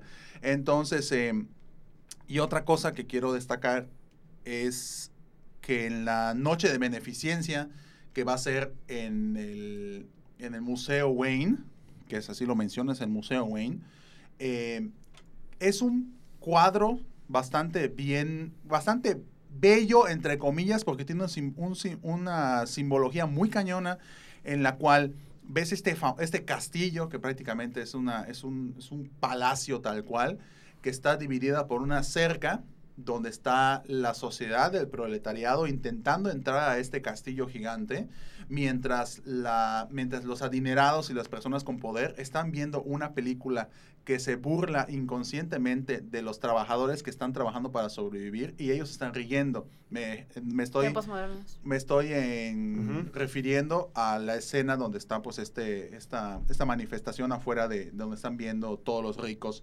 eh, Tiempos Modernos, que Tiempos Modernos, la película de Charles Chaplin, trata específicamente de una persona que no tiene dinero, no tiene maneras de cómo trabajar y en todos sus trabajos le está yendo de la chingada. Entonces está muy cañón este simbología, esta simbología en el cual los ricos, adinerados y poderosos están encerrados en un palacio burlándose de la, de la sociedad proletariada que está trabajando a costa de, de sus empresas, a costa de todo esto, y afuera están todos manifestándose acerca de esto. Es una representación súper real y súper contemporánea de lo que sucede. Que no es primera vez que vemos un discurso de ese Que estilo. no es la primera vez que vemos un discurso de ese Básicamente toda película que maneja caballeros y dragones toca esta temática. Exactamente. ¿no? Pero es es súper cañón y ver cómo eh, Thomas Wayne se va al baño y todo esto, y es el único momento vulnerable en el cual él puede hacer, eh, él puede acercarse a él, ¿no? Entonces, prácticamente, ¿cuál es la única manera? ¿Qué es lo que te dice la película en resumidas cuentas? ¿Cuál es la única manera tú, proletariado, en que puedes atacar, más que atacar, confrontar a las personas de dinero? Pues, o de poder, que no te están haciendo caso, literalmente con los pantalones abajo, ¿no? Entonces, eh, ese es un mensaje bastante, bastante cañón Me- medio y extraño, pero muy simbólico. cierto. O sea, literalmente, es la Personas única me manera, es la única manera en la que te hagan caso, porque si estás frente a ellos, literal, les vale.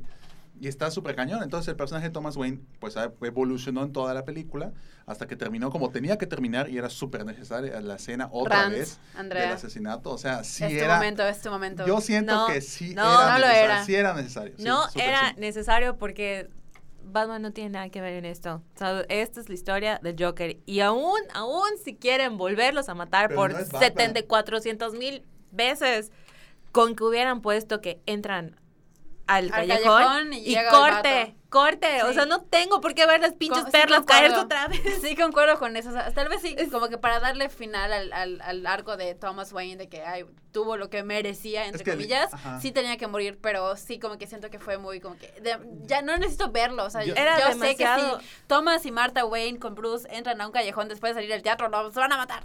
Y te digo algo, y, o sea, era innecesario hacer, o sea, lo sentí demasiado forzado el, eres mi papá, no eres mi papá, hay una conexión, no hay una Muy conexión. Rosa Guadalupe. O sea, porque irrelevantemente de eso, eso de que, o sea, que quiere mostrar de que la familia le falló, con solo la relación de la mamá era más que suficiente para poder plantear esa idea. Súper forzado, Sí, súper con solo la idea de que su mamá lo adoptó y que aparte dejó que su Dejó que pareja lo él, abusara. sí. Ahí En- ya está, ahí, tú, ahí tienes tu, tu historia de la familia. Bueno, pero igual estamos... También un tema que quiero tocar es el contexto de la película, la época en la que se Lo desarrolla. que quería, algo que quería mencionar que no me di- que me acabo de dar cuenta ahorita que estabas hablando de Thomas Wayne es que todas las, las eh, manifestaciones que empiezan a ver de que ya somos payasos, no sé qué, son a causa de Thomas Wayne, no son a causa de Arthur Fleck. O sea, en Sí, realidad Thomas Wayne es, Arthur el que- Fleck él dice, es la, es que lo están haciendo por mí. él es la, la causa de la violencia que está pasando en la calle, no es, no es el O sea, él es Joker. el chivo expiatorio, se le podría decir. Es que, o sea, es por, por lo que dice Thomas Wayne, es que empiezan las, las revueltas. No, es, no, no fue porque Arthur Fleck matara a los ricos en el metro, sino fue porque Thomas Wayne se burló de los No, pobres. aparte, bueno, regresando un poquito con el de Thomas Wayne cerra- cerrándole. Este, no más que a mí me da risa que ya se murieron más los Wayne en los últimos 10 años en el cine que el tío Ben. Y que este. O sea, porque aparte, ve, velo de esta manera. En los últimos, ni siquiera 10, vamos a ponerle 20 años. Tuvimos Batman Inicia, se nos mueren ahí. Batman contra Superman, se nos Se vuelven a morir. Gotham. Gotham, se nos vuelven a morir. Esta, Ahorita. cuatro veces en 20 años, en promedio uno cada cinco, ¿ok? y el tío Ben no se Ben desde... No, se murió dos veces en 10 años. Sí. Y hasta ahorita porque no han puesto nada en Pues igual es el Ya está mismo. muerto, ya está muerto, pero no lo mataron en No pantalla. mataron. Sí. pero No, no tuvimos que Pero no ver la tuvimos que ver escena. la escena otra vez. O sea, lo único por lo cual puedo decir, bueno, ok, va, eh, de que tenga por qué chutarme otra vez a los Wayne en esta película, es porque sirve como para terminarte de golpear con el punto de que todo esto es desde la perspectiva del personaje de The Joker. O sea, todo lo que estoy viendo, por eso dicen, es que es un, ¿cómo se dice? Narrador poco, ¿cómo se dice? poco convencional. confiable. poco Poco. confiable, porque todo es desde su perspectiva. Entonces, ok, bueno, y por eso como cuando lo vi dije, ah, no, pues obvio, alguien como Arthur Fleck, pues sí va a ver a Thomas Wayne de esa manera, y pues alguien como Bruce Wayne va a ver a su papá de esa otra manera. Entonces, ok, por eso lo puedo tolerar, pero fuera de eso hay cero necesidad. O sea, si hubiera sido así una mención de que, ay, salió en el noticiero y con eso me hubiera súper conformado y hubiera dicho, ah, chido. Innecesario todo el drama familiar, innecesario ver que vuelvan a morir Las todos otra vez. Es que por Dios, ya, de verdad. Digo, yo, yo totalmente en desacuerdo. Pues, yo, ok, ¿cómo vas a...? Es, co- es como que A igual a B. O sea, Joker tiene una relación desde sus inicios simbiótica con Batman. Entonces, eh, es como que para justificación del personaje, punto y aparte de que le pueden quitar el nombre y puede funcionar igual, creo que es un plus volver a retomar esta mitología de, de cómo son esta cosa, de la situación de, de la, muerte de los padres de Batman. O sea, yo, hasta yo lo dije, de hecho, no sé, creo que no me escuchó, creo que nadie de los de mí me escuchó. Cuando, cuando ya está en el cine, cuando ya, cuando en la cuando ya estaba empezando todo esto y Joker ya está sobre este coche sonriendo y toda la gente alabándole y todo, y veo que está la escena del cine, yo literal, mi primera reacción como verdadero fan de Batman, qué bello. O sea, qué bello que vuelven a retomar todo No, esto. no. Como la otra vez el génesis del personaje de Batman. Es que lo aunque- estamos, Pero es que no lo es estamos película viendo de desde, desde perspectivas O sea, diferentes. Ahí estamos viendo ya como un, ah, por esto Es- mataron a los Wayne. Pero es una película del Joker. Exactamente. Es un character study del personaje de The Joker. Sí, o que sea, además, y digo, y toda la película es desde su perspectiva. Entonces, creo que salen todas las escenas. O sea, Menos creo- en eso. Ajá, es el único punto en el cual no sale. Entonces, pues a eso voy. O sea, si todavía me dijeras, vamos a ir con esa versión donde el Joker es el que mata a los papás, de- ok, bueno, ok, pues hubiera podido, no, me hubiera enojado igual, pero hubiera podido comprender más por qué me lo tengo que Chutar. visualmente ver no, otra vez. eso ¿no? ya Es estaba que muy, muy predecible, muy Pero- choteado. Pueden O haber sea- puesto que era la precuela de la de Tim Burton, básicamente. Sí, no, O sea, yo, lo que yo digo, sí lo pero vi. Para, no. mí, para mí es así como que la del Es pastel. que sí Está creo que excelente. esa parte en la que están saliendo del cine, yo viendo esa escena dije, ay chinga, los van a matar ahorita. Y Yo- ya el punto es que lo que quiero, a lo que quiero llegar Andrea es que no tenía que ver literalmente al vato con la máscara de, de payaso apuntándoles diciendo Bien que puede haber "Ay, sido un porque vato mereces". cualquiera decir, Bueno, pero Va. esto, esto creo que es de lo de menos de la película, ¿no? Sí. O sea, no nos agrada, pero tampoco resta a, a lo No. que no contradice el no, punto. no está de más. Dices, ok, va, está padre que haya pasado, pero está muy forzado. O sea, es como de, Ajá. tuvo que haber sido por esto, no puede haber sido Pero por no, no te cosa. arruina la... No me, no me Al final de quita, cuentas, no me quita me el lo sabor de arruinó la un película. poquito, he de confesar. La experien- A mí- la a mí experiencia, la Es que, es que Andrea sí tiene un... un- Tengo- un- No, o sea, está Es- bien. Es que ella tiene un issue con la muerte la de los muerte, Wayne en el cine. Yo Está quiero bien. que vivan. No quiero despertar aquí flashbacks. ¡Marta! ¡Marta! You say that? Pero conceptualmente no le resta nada a la película. Exactamente. O sea, siento que, no sé, es como toda la secuencia de que está súper debatida de si debieron o no mostrarte que el personaje de la vecina en realidad no tenía una relación con él. O sea, eso ha sido igual de Creo lo que... sí, de lo que más- tiene que mostrar, tal vez no tan... Es que, No es tan que... sí. obvio de que miran otra vez todas las escenas porque vean que no estaba ahí que en creo realidad. que, que creo que esa es una de las críticas de esa película. Ye- Sí, eso que igual me creo que es quiere Gerardo. me quiere forzar ciertas cosas así como que como si no las hubiera yo entendido como la muerte de los papás de Batman lo de la Sí, vecina creo que Por eso, pero eso- solo con la escena en que llega a su apartamento y la vecina le dice, ¿qué haces aquí? No sé quién eres, por Eso favor, fue- vete. eso fue era bellísimo. suficiente. Pero eso es, eso tal vez es una torpeza en la, en la ejecución, pero no significa que el, que el recurso narrativo haya estado mal.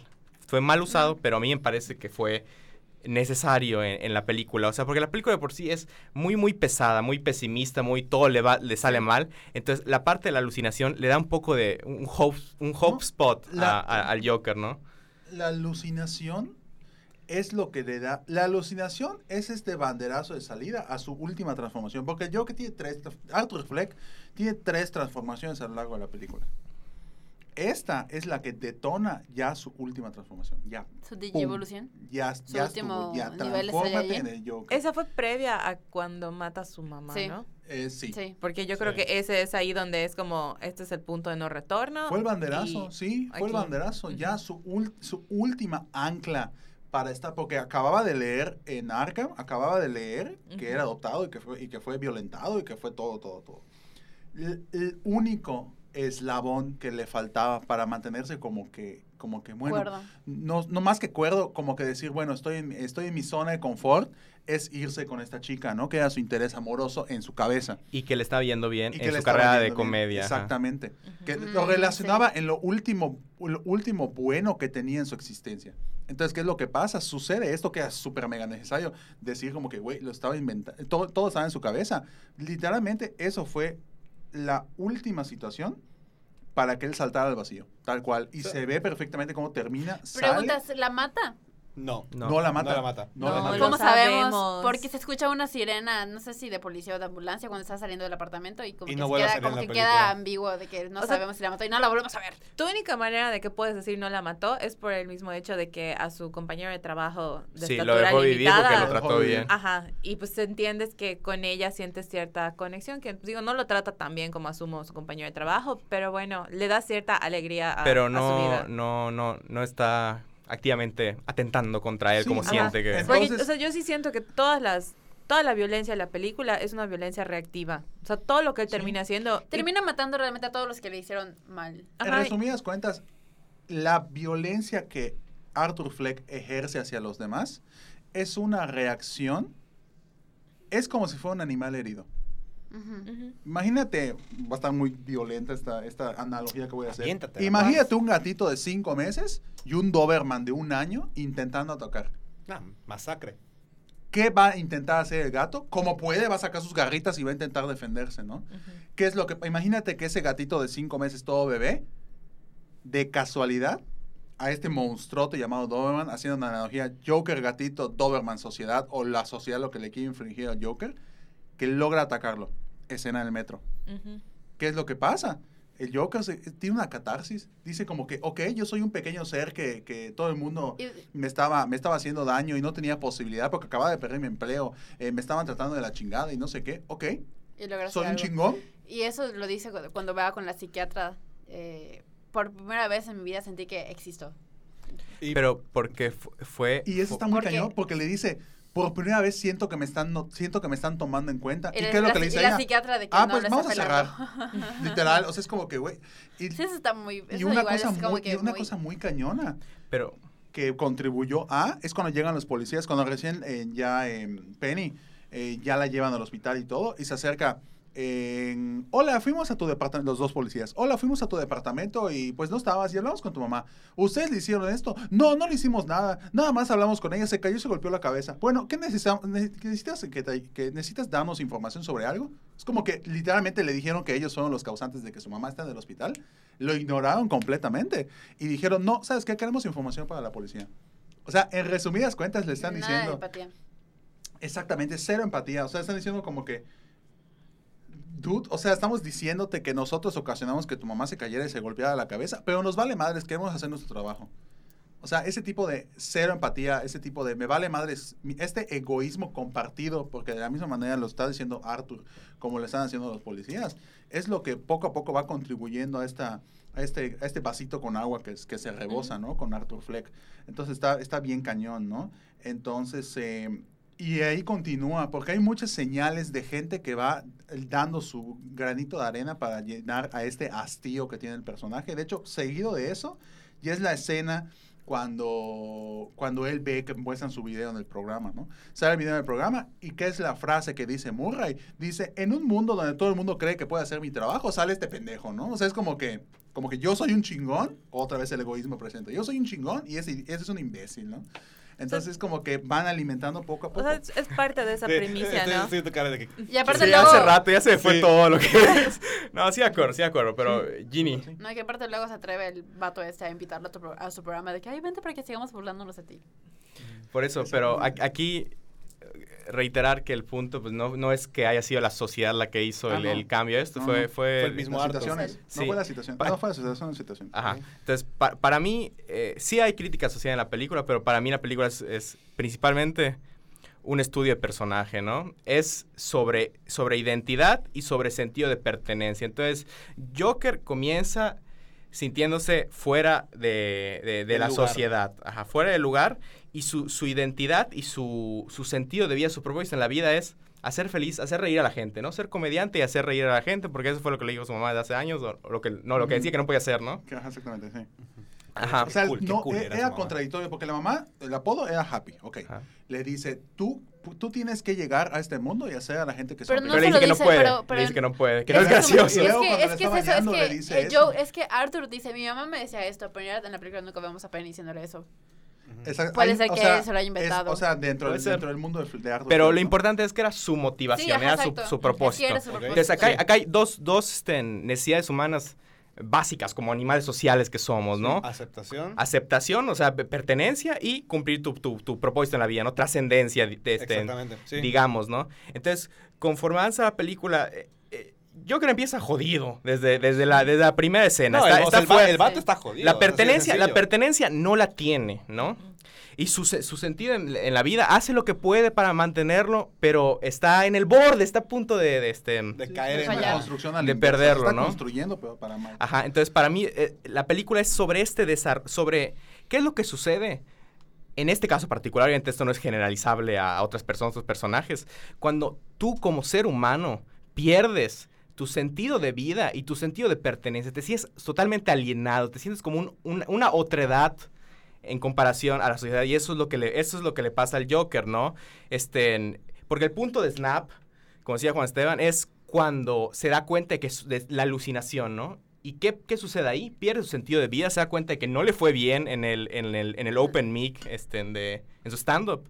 Y se da cuenta de que está totalmente solo, no encajó en, en, en ningún lado. Y ahí es donde se produce la catarsis, pero... Me estoy expla- explayando ahora yo, ¿no? No, no, adelante, adelante. No, de adelante, hecho, yo ahorita voy, igual voy a meter mi cuchara sobre una, una situación que... Es hay, hay un, hay comentario, Continúa, continúa. hay un comentario muy puntual nada más que quiero hacer que va mucho con lo que estás diciendo. Que pone este, en Gabriel Celis. Son dos perspectivas muy diferentes en la película. Tienes el cómo Arthur se ve a sí mismo o cómo se quiere o cómo quiere verse a sí mismo y cómo la sociedad lo ve en la realidad. Que cuando chocan ambas perspectivas y se confronta con la verdadera realidad que, que es la sociedad, Arthur entra en frustración. Claro, pero no, y, y- yo concuerdo totalmente de que una parte muy importante de todo esto es la perspectiva, ¿no? La, la autoimagen y de cómo, cómo, cómo me siento yo y cómo me ve la sociedad y cómo me doy cuenta que no concuerdan, ¿no? Pero yo siento que, que Arthur sí tiene mm, eh, muchas razones válidas para decir, ¿sabes qué? La, la sociedad tiene la razón, porque hay ocasiones en las que tú mismo, si la sociedad te dice, no, es que tú no puedes hacerlo, tú dices, ah, pues sí puedo, ¿no? Y eventualmente lo logras y dices, ¡ah! Lo logré, ¿no? Y es un caso de éxito, ¿no? Pero en el caso del Joker, lamentablemente, sus no solo sus circunstancias, sino él mismo, sus aptitudes no dan para lo que quiere hacer. No es gracioso el brother, jamás va a ser este, un, un- un comediante, ¿no?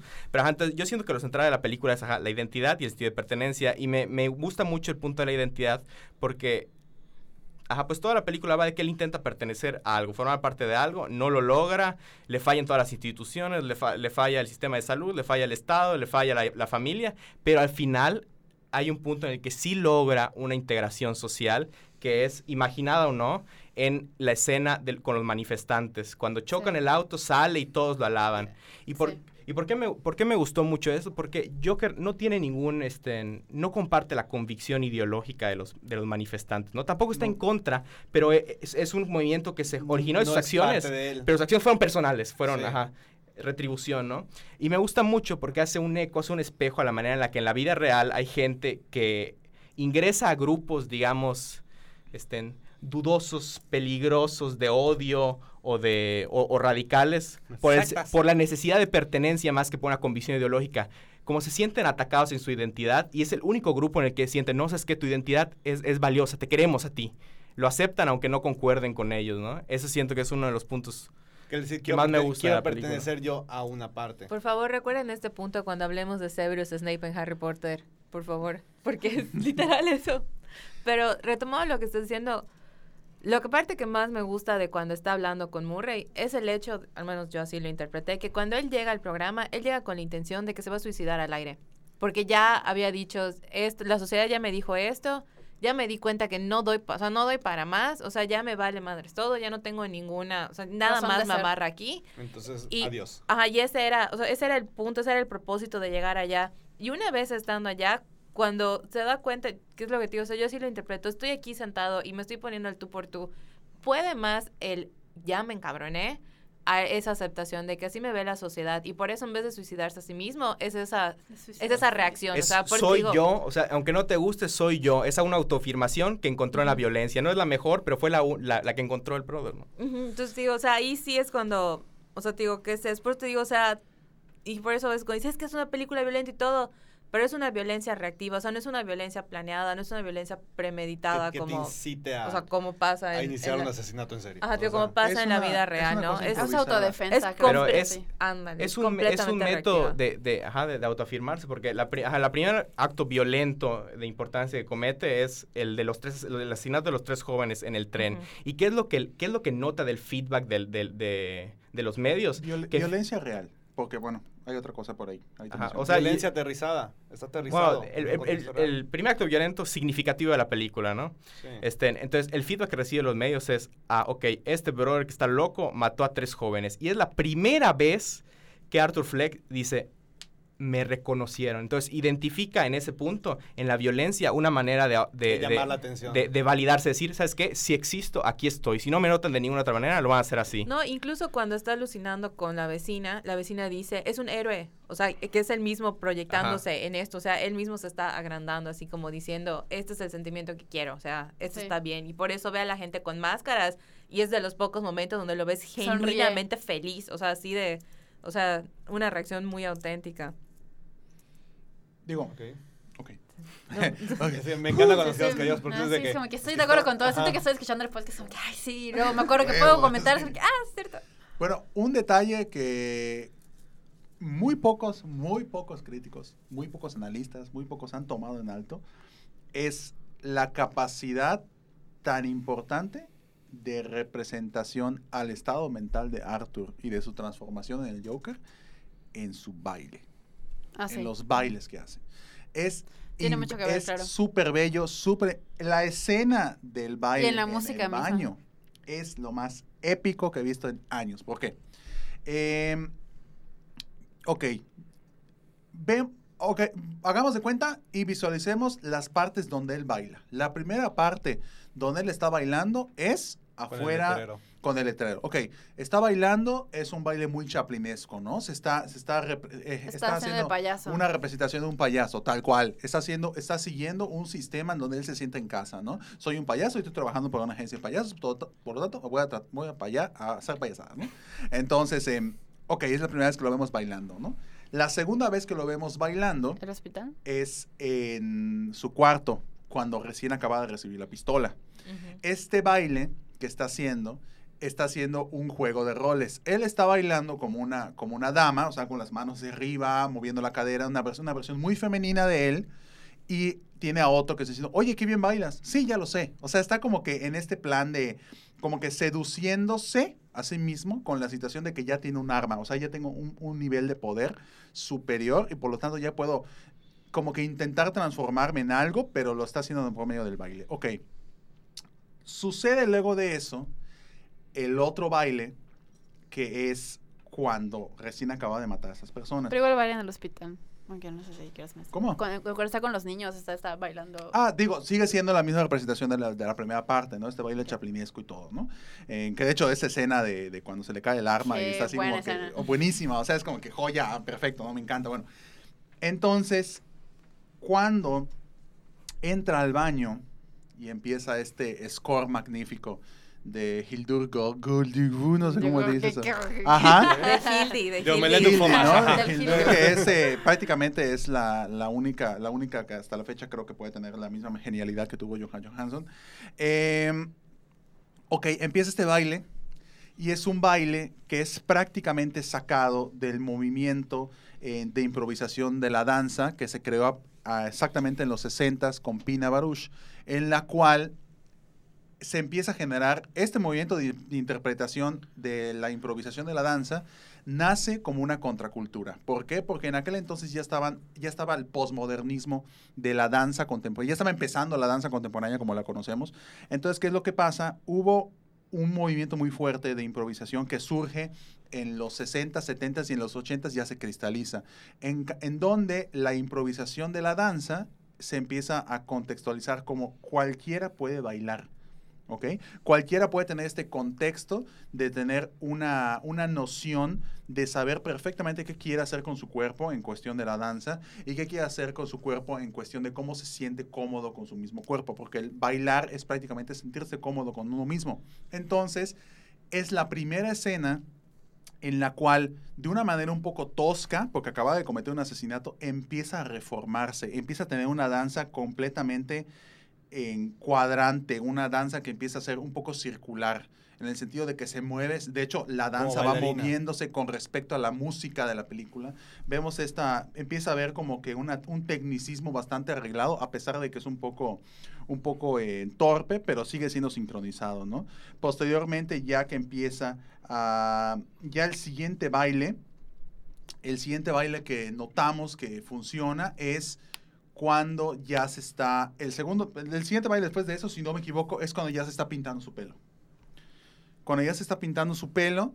eh, Antes de ir al show de Murray. antes de ir al show de Murray, ya está como que, como que es un baile un poco anárquico. Es súper, eh, ¿cómo se llama esa cosa? Sin ningún tipo de... Es locura total, ¿no? Se está bailando, está girando, está, está, no hay una sincronización, ¿ok?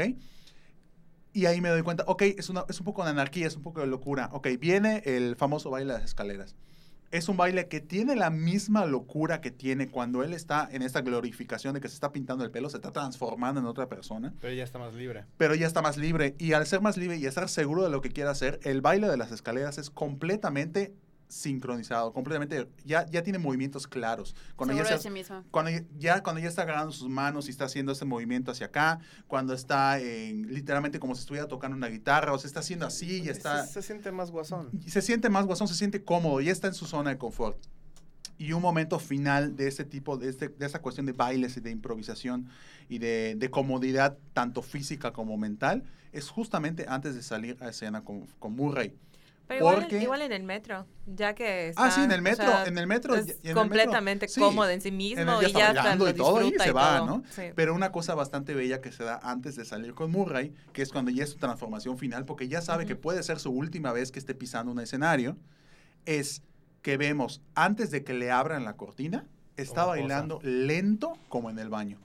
Está recordando sus inicios de este camino que ya va a terminar, ¿no? Porque su idea era suicidarse. Entonces empieza este, cam- este empieza esta, este movimiento lento, el movimiento del baño, de hecho la misma música es la del baño, empieza este movimiento y cuando ya le abren la cortina, vuelve a esta, a esta zona de confort de, la las escalera. escaleras, ¿no? Locura y estar bailando y estar así, tirar su cigarro hacia atrás, en una comodidad Besar a absoluta. la doctora. Entonces vemos cómo, la, cómo el baile, en la cuestión de la comodidad, tanto física como mental, pues se unifica, ¿no? Entonces, la situación de- del baile del guasón, yo cuando, yo cuando vi que empezó a bailar así tan improvisadamente, en el baño dije, no, o sea, dije, no en el sentido de que, ¿qué van a hacer con el baile? Porque estoy dándome cuenta que están haciendo una cosa bastante interesante en cuestión de ecos con respecto a la transformación, porque hagamos de cuenta que es, una persona que está enferma de la cabeza, ¿no? No podemos buscar una lógica en que nos muestren algo tal cual de que sea como que explicado con manzanitas y bolitas. No tiene que ser algo súper subjetivo o en segundo plano, porque pues esta persona prácticamente en segundo plano está, está transformándose. Entonces el baile es la única situación en la que se ve palpablemente cómo va evolucionando. Entonces eh, el baile sí fue así como que, wow, o sea, top en el sentido de cómo, lo, cómo agarraron la simbología de un baile y lo transformaron en la transformación de, de Joker, ¿no? Sí, porque a, a través del baile también te, vas- va- te vas dando una idea de cómo se siente él en ese punto Sí, claro. particular de la película. Entonces, sí, entonces... pues, Sí, em- empieza en un punto muy, como dices, muy Chaplin, ¿no? Están bailando muy alegre, muy siendo un payaso, literal. ¿no? Sí. Y luego al final acaba siendo el guasón que todos conocemos. Sí. O, bueno, la actitud o el, la- el click tipo Joker de los cómics, de las películas, de las series, etcétera. Que por cierto, qué buen tributo de Dark Knight Returns es la escena con Murray. Neta. ¿Cómo? ¿Cuál? Yo, no es la escena de la escena de la En policía, la, ¿no? en la que mata a Murray también. A The Dark Knight Returns. El cómic. Ah, sí, el cómic Knight. El cómic. Igual de Dark Knight es la escena cuando está en la policía. Sí. La escena cuando está viendo hacia, hacia afuera de... de- Y le y le dice, ¿ves lo que causaste? Sí, es bellísimo. Sí, es bellísimo. Eso es- No, eso es, eso es una anarquía total como la que quiere pues, sembrar el caos, ¿no? El personaje que hizo. Pero bueno, de aquí Y una última referencia Ok. a Joker, antes de continuar. Una última referencia para quienes vuelvan a ver la película y lo noten. Cuando está sentado en el camarot, en el camerino, antes de salir, y sale la cara de Murray en un mural, tiene la misma sonrisa que el Joker de Jack Nicholson. Eso es buenísimo. Buenísimo. O sea, se ve que está tal cual, la sonrisa fingida y está casi plastificada esa sonrisa, ¿no? De Murray. Entonces es que una, referen- eh, es una referencia bastante el chingona. El put on a. El puto. Ay, güey, qué. Eso, esto te amo, México. Ya Este, sé, es que, neta. oh, no, me encanta, me encanta. El put on a. Sí. No, pero, ok. em, Yo quiero hablar de la escena. ok, ya. yo quiero hablar de la escena de Murray porque es como que mi- cuando mata a Murray. sí. ah, ok. O sea, toda esa escena Sí, desde que desde creo que desde que está en el en el metro Ah. y lo están presionando los policías, lo atropellan y, y termina en el programa y quiere la- va a suicidarse, pero luego decide en medio del programa no suicidarse y matar al vato y que te lo muestran así literalmente todo crudo como le dispara y se queda Murray todo tieso en su misma silla y, y toda esa escena hasta antes de que lo agarre el policía, o sea, desde que a- hasta que Desde sale que el sale letrerito de, que- de tinenenenenene. toda esa, esa secuencia me mamó, o sea, no sé. Que de hecho, como- Yo en el cine estaba temblando. No, Estaba- la arrollaron, arrollaron de Está verdad a Joaquin súper Phoenix bien para la planteada. Mí- parece- Sí, está el video del, está el video del set que está, está corriendo y de verdad le pasaron encima con el coche. Todo sea por el arte. Mis respetos. Todo sea por los, todo Yo- sea por el Oscar. Yo hubiera mandado al doble de acción. Yo igual. Pero toda esa escena, yo siento que está tan bien planteada que, o sea, o sea, tú como audiencia estás pensando se va a suicidar y eso es lo que tiene en tensión.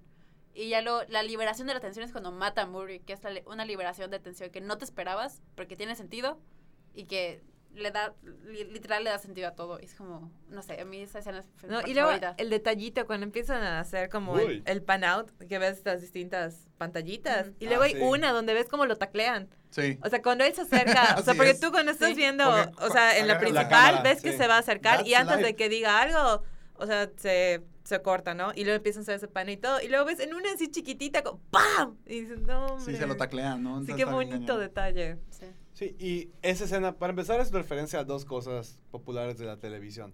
Una es el programa The Tonight Show de los 80s, cuando el host era una persona que se llama Johnny Carson, que Robert De Niro imita mucho su manera de ser. No es un cómico que es de los más populares, el más exitoso en televisión nocturna, etcétera, etcétera. Y el setup es muy parecido a The Tonight Show. De hecho, si ven Jimmy Fallon es casi igual. ¿ok? Es como el de cualquier El cualquier, el cualquier, Show. el cualquier talk show o late night que hay en televisión, pero muy particularmente basado en Tonight Show por, por el comportamiento de Murray. Pero la escena en general. ¿Aquí vieron la película animada o leyeron el cómic de The Dark Knight Returns? No. Bueno, es un cómic que de hecho lo hizo Frank Miller. Muy, muy, Muy. bueno. Muy, un- una joya Muy. ese hombre. Que es un, es un cómic en el que está ambientado, digamos que Batman se retira a sus 30, 40, ya pasaron como 15 años de que no hay un Batman. Y todos los villanos también están reformados hasta cierto punto, entre ellos el Guasón. Entonces, hay un punto en el que Batman regresa a, a Ciudad Gótica y empiezan otra vez la, la discusión de, pues es bueno que esté o es, es malo, que no sé qué, porque todo estaba bien supuestamente, que la fregada. Y llaman al Guasón para un talk show. Y el Guasón está sentado y ves que es un Guasón reformado, porque está vestido Sí. más elegante, se le ve muy tranquilo, no, no está tan maquillado. Y es una escena muy similar a, a como lo vemos con Murray. Sí, así es. Y acaba igual, nada más que no tan denso. Bueno, más denso en el cómic. Mucho más denso. sí, Porque en el cómic mata a, toda la audiencia también. denso. No les dispara. Entran unos muñecos que disparan un gas de la risa y todos se mueren Todos se mueren, ¿no? riéndose. Mucho más comiquesco como el cómic, ¿no? Pero esta, esa escena cuando la vi en la película fue así de, esto es Dark Knight Returns y ya sé cómo va a acabar esto. Sí. Verdad que no hemos mencionado, que creo que es necesario y ya nos estamos pasando del tiempo. Sí. Al final la película como que nos da, o como que intenta dar la, la idea de que nada en realidad pasó, de que todo está en su mente. Cuando está, al final corta, cuando está en el, en Sí. el manicomio, ya está hablando con una psiquiatra que es muy parecida a su psiquiatra de, le- con el que lo hemos visto durante toda la película. Que de hecho aquí ya aclararon que son dos actrices diferentes, Sí, pero, dos actrices diferentes, pero pero intencionalmente está, está, hecho sí, para que para que parezcan la misma, o que parezca, literalmente es el mismo cero, los mismos encuadres de cámara y todo. Sí. Y como que te da la... A mí me da la sensación de que, bueno, entonces, ¿qué fue real? ¿Qué fue lo que se imaginó él? Y como que al final no te da una... No te da una explicación. Es como que como tú lo lees y es- ah, para mí se me hace como que interesante eso, que como puedes leerlo de mil maneras diferentes y la película no te va a decir no, no tienes razón o no está mal, porque la película misma te está dando esta libertad de leerla como, como tú desees o como tu mente te da a entender. es, es un buen punto. O sea, yo sentí que todo sí pasó. Lo único Yo que no, que, yo lo único que no fue real fueron dije, las no. partes que nos dijeron, ok, esto explícitamente Esto no pasó. fue real. Pero para mí todo sí tuvo un que ver porque de por sí, pues sabes que el vato va a acabar en el manicomio. Entonces es como un, bueno, llegamos a este punto en el que, pues sí, lo, lo tuvieron que encerrar, no les Pero al final, ¿cómo otra. sabes que, que todo en realidad sí pasó y no es en realidad?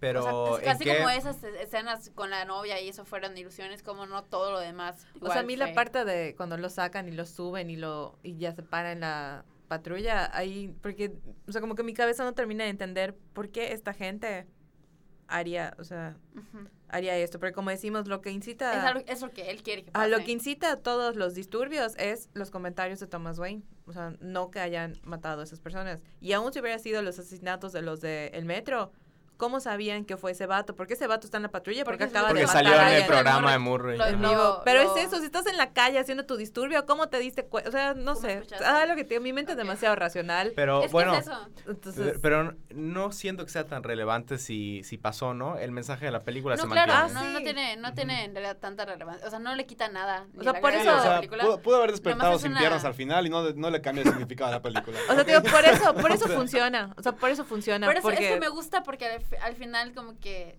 es lo que, lo que tiene el Joker, que no tiene un origen fijo. Así que esta película sí. igual te está dando la libertad de que si ¿Cómo quieres es? interpretarlo como que este no es su origen de verdad y solo se lo está inventando para contarle a la psiquiatra algo, igual puede ser. ¿Cómo es? Opción múltiple. Ajá, Bueno, yo, yo me pronuncio aquí nada más porque no he tenido chance de decirlo, de que yo no... No me interesa mucho la referencia al cómic, todo eso no siento que... Ajá. Ajá, es, que Eh, es es- así están ahí, están ahí por fan fanservice. Es ahí por Ajá, fanservice. es- esa parte, ¿no? Si lo ves Sí. desde, una perspectiva externa, pues, ah, está chido, ¿no? Que lo referencia y todo, Sí. pero para la película, no, no. No, para la cambia película no, Sí, no ayuda, no, pero... no, es como, pero ¿qué- ¿quieres Tampoco, pimienta? Pues, tampoco quita, tampoco, Tampoco quita, o sea, si lo identificas es como, ah, qué chido, o sea, esto, es, Ah. esto también pasa en el cómic y lo sacan de contexto y lo ponen a otra cosa, está Sí, padrísimo. ¿no? Lo que ya sí es una exageración y una vil estupidez es, no sé si vieron la imagen de... Es que matan a los que- papás de Batman. Aparte, de que, de que el inicio de la película se ve de que Es la silueta de Batman es una mamada, es Ah, una sí, es una estupidez total, literal. Está más locos que Joker, a la chingada.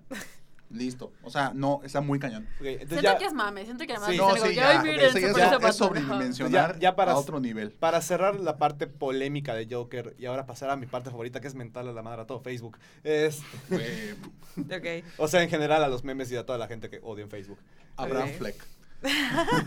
No, es que de verdad no, no tiene idea de, de cómo he visto memes, comentarios, me han, que, cosas que me han contado de la película, que es que va a causar, va a causar miedo y, y No. por favor hay que quitarlo del cine porque, o sea, ya ¿Qué déjense piensan de estupideces, por, por el amor de Hay Jesús. comentarios que dicen, mujeres embarazadas no vayan a ver la película No, a de ver, Joker. Que porque el niño va a salir loco. Es Amiga, créeme, no es por eso que el niño Es va una a salir película loco. fuerte, pero yo porque me considero una persona sensible y durante la primera mitad de la película me sentí súper deprimida porque el vato le está llevando, literalmente le está llevando la verga. Y Y, te- tú no puedes sentir, o sea, obviamente te sientes empatía hacia él. No ha hecho nada malo, al contrario, ha intentado y se ha Es- esforzado. Estás formando un vínculo Literal, con el Es un super mérito que lo Sí. hayan logrado, no todas las Literal, desde lo la primera escena y ahí cuando casi, literal empezando la película casi quería llorar, es cuando está vestido de payaso, volteando su letrerito y está todo feliz, está todo feliz bailando y luego um, estos güeyes nada más vienen, le quitan el letrero y él se queda como No. que güey, qué pedo, y lo Es como madrean. tú esperando tu título de la nada. ¡Va, reprobada! Es así con un mi- microsegundo de él sonriendo, que lo ves disfrutando su trabajo, que dices, verga, ya estoy empatizando contigo porque estás disfrutando lo que haces, es una persona que, que, que se esfuerza en No, lo que hace y le Yo gusta. sabes dónde sí se me hizo un nudo en la garganta. Cuando está en... Cuando el- da la tarjeta en el autobús y leo Eso eso, sí está Cuando fue un no, cuando está- madrazo a los cuando- cuando está sentimientos. ¿Cómo? ya- ¿Cómo, cómo? Cuando está en el, en el, en el, en el camión, pues, en el colectivo. Y la señora le está- empieza a decir cosas. Sí, Y saca- literalmente. Colectivo. Ah, ya, ya, ya, ya, Y ya. sacas, o sea, Ah, y se ya, está riendo. ¿Por qué se está riendo? Ajá, y ves, o sea, Pero si cuando... es que se está riendo, pues está, o sea, no quiere No, reírse porque dice, no mames. Sí, es, la risa está cagando". muy cañona, es como que literal se está riendo y pero co- puedes sentir cómo se está ahogando. Porque Es- Pues quiere, ahog- aguantársela. Sí. Sí. Es en el autobús y en el metro. O sea, en el metro. metro, Ah, toda sí. esa primera parte, ahí dije, o sea, dije, qué incómodo, o sea, te sientes incómodo, ¿sabes lo que te digo? O sea, tienes eso de que estás así, dices, entonces no es, por eso digo que no es para todos, porque ¿quién quiere ir al cine a incomodarse? Nadie, nadie dice que sea malo que te incomodas, pero digo, no es una, no es una emoción, ya sabes, que No es algo mucha que te gente... esperas que- que pase en No es algo que busques activamente, ¿no? Ándale, que- Eh, ajá. Hoy me quiero Entonces- sentir incómodo, voy al cine. O sea, Porque sí, como dice Ginny, o sea, desde la primera escena dices ver, y sí te, o sea, digo, yo estaba ahí sentada y decía, ¿qué clase de animal tienes que ser para que veas una persona Sí. haciendo su trabajo? y te estás riendo. O sea, un y niño no de secundaria. Ajá, y, la- y de le hagas ese tipo de animal. O eso, güey, de que estás en el metro, güey, y está este pobre vato que ni se está metiendo, ni siquiera está defendiendo a, A la la chava chava. ni nada, y vas a ir y lo vas a agarrar a putazos y bueno, o sea, dices, entonces es lo que te digo, o sea, súper empatizas y así, y luego es cuando dices, espera tu momento, güey, este vato no pone- es la persona. con Pone la cual también Dayana. empatizar. O la parte de su stand-up y la risa. No mames, horrible, es tienes toda la razón, Ay, sí. amiga, o sea, Que en su Ah. mente, según él, sale todo bien hasta Sí, que ves el obvio. video de Murray. no, no, Sí, no.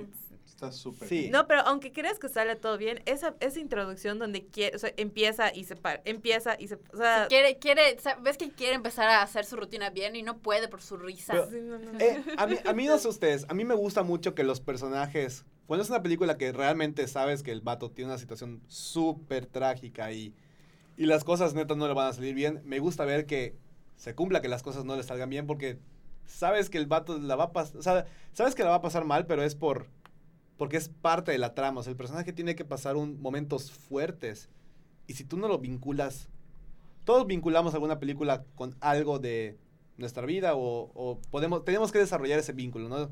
No es solamente ir al cine y sentarme como estúpido dos horas a ver a los Avengers. Hasta en los Avengers logras vincular algo, lo más mínimo, pero vinculas algo. Esta yo creo que vincula esa parte en la que es el rechazo, es el... el El dar todo lo que tienes y que y no, es- sea suficiente. Exactamente. Son varias cosas, yo creo, o sea, si es el rechazo, si es este el, el- el dar todo lo que tienes y darte cuenta de que no, no, no lo tienes realmente, no tienes lo suficiente.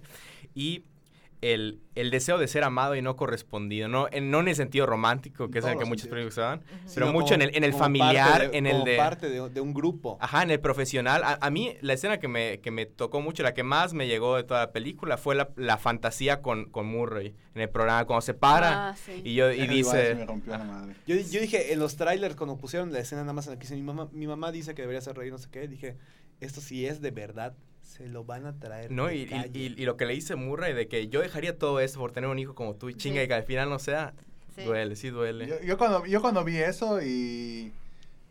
O sea, en esa escena, precisamente en esa escena hay, muchas, hay muchos indicios de que... de una proyección cañoncísima. Eh, hay un... Toda la película tiene un complejo de Edipo muy fuerte, ¿no? Pero... Pero en esta escena, cuando dice Murray... eh, cuando dice, pues yo vivo con mi mamá, ¿no? Eh, entonces, eh, no dice Murray, lo dice Arthur. No, yo vivo con mi mamá. Y todo el mundo se ríe. Dice, no, no se rían. Yo antes de ser famoso vivía con mi mamá, porque mi papá nos abandonó y todo. O sea, literalmente está proyectándose en, del mismo, del misma naturaleza que es Arthur, ¿no?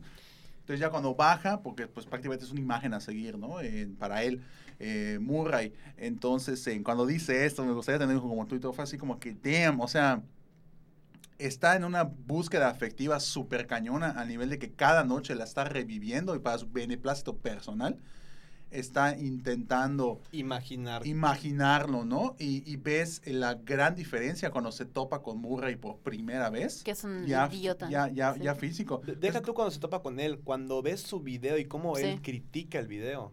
Desde ahí se le cae todo. Ahí se cae la fantasía de que si Murray me conociera, él querría que fuera su hijo, ¿no? Nada más me trata como un pendejo. un- Sí, ¿no? Entonces está, está muy cañón.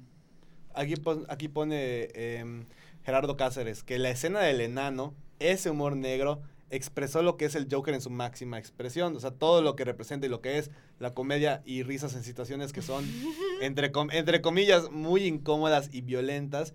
Y mucha gente se rió y fue la escena de violencia más fuerte de toda la película, pero fue la representación de todo lo que el Joker ha querido hacer en los cómics.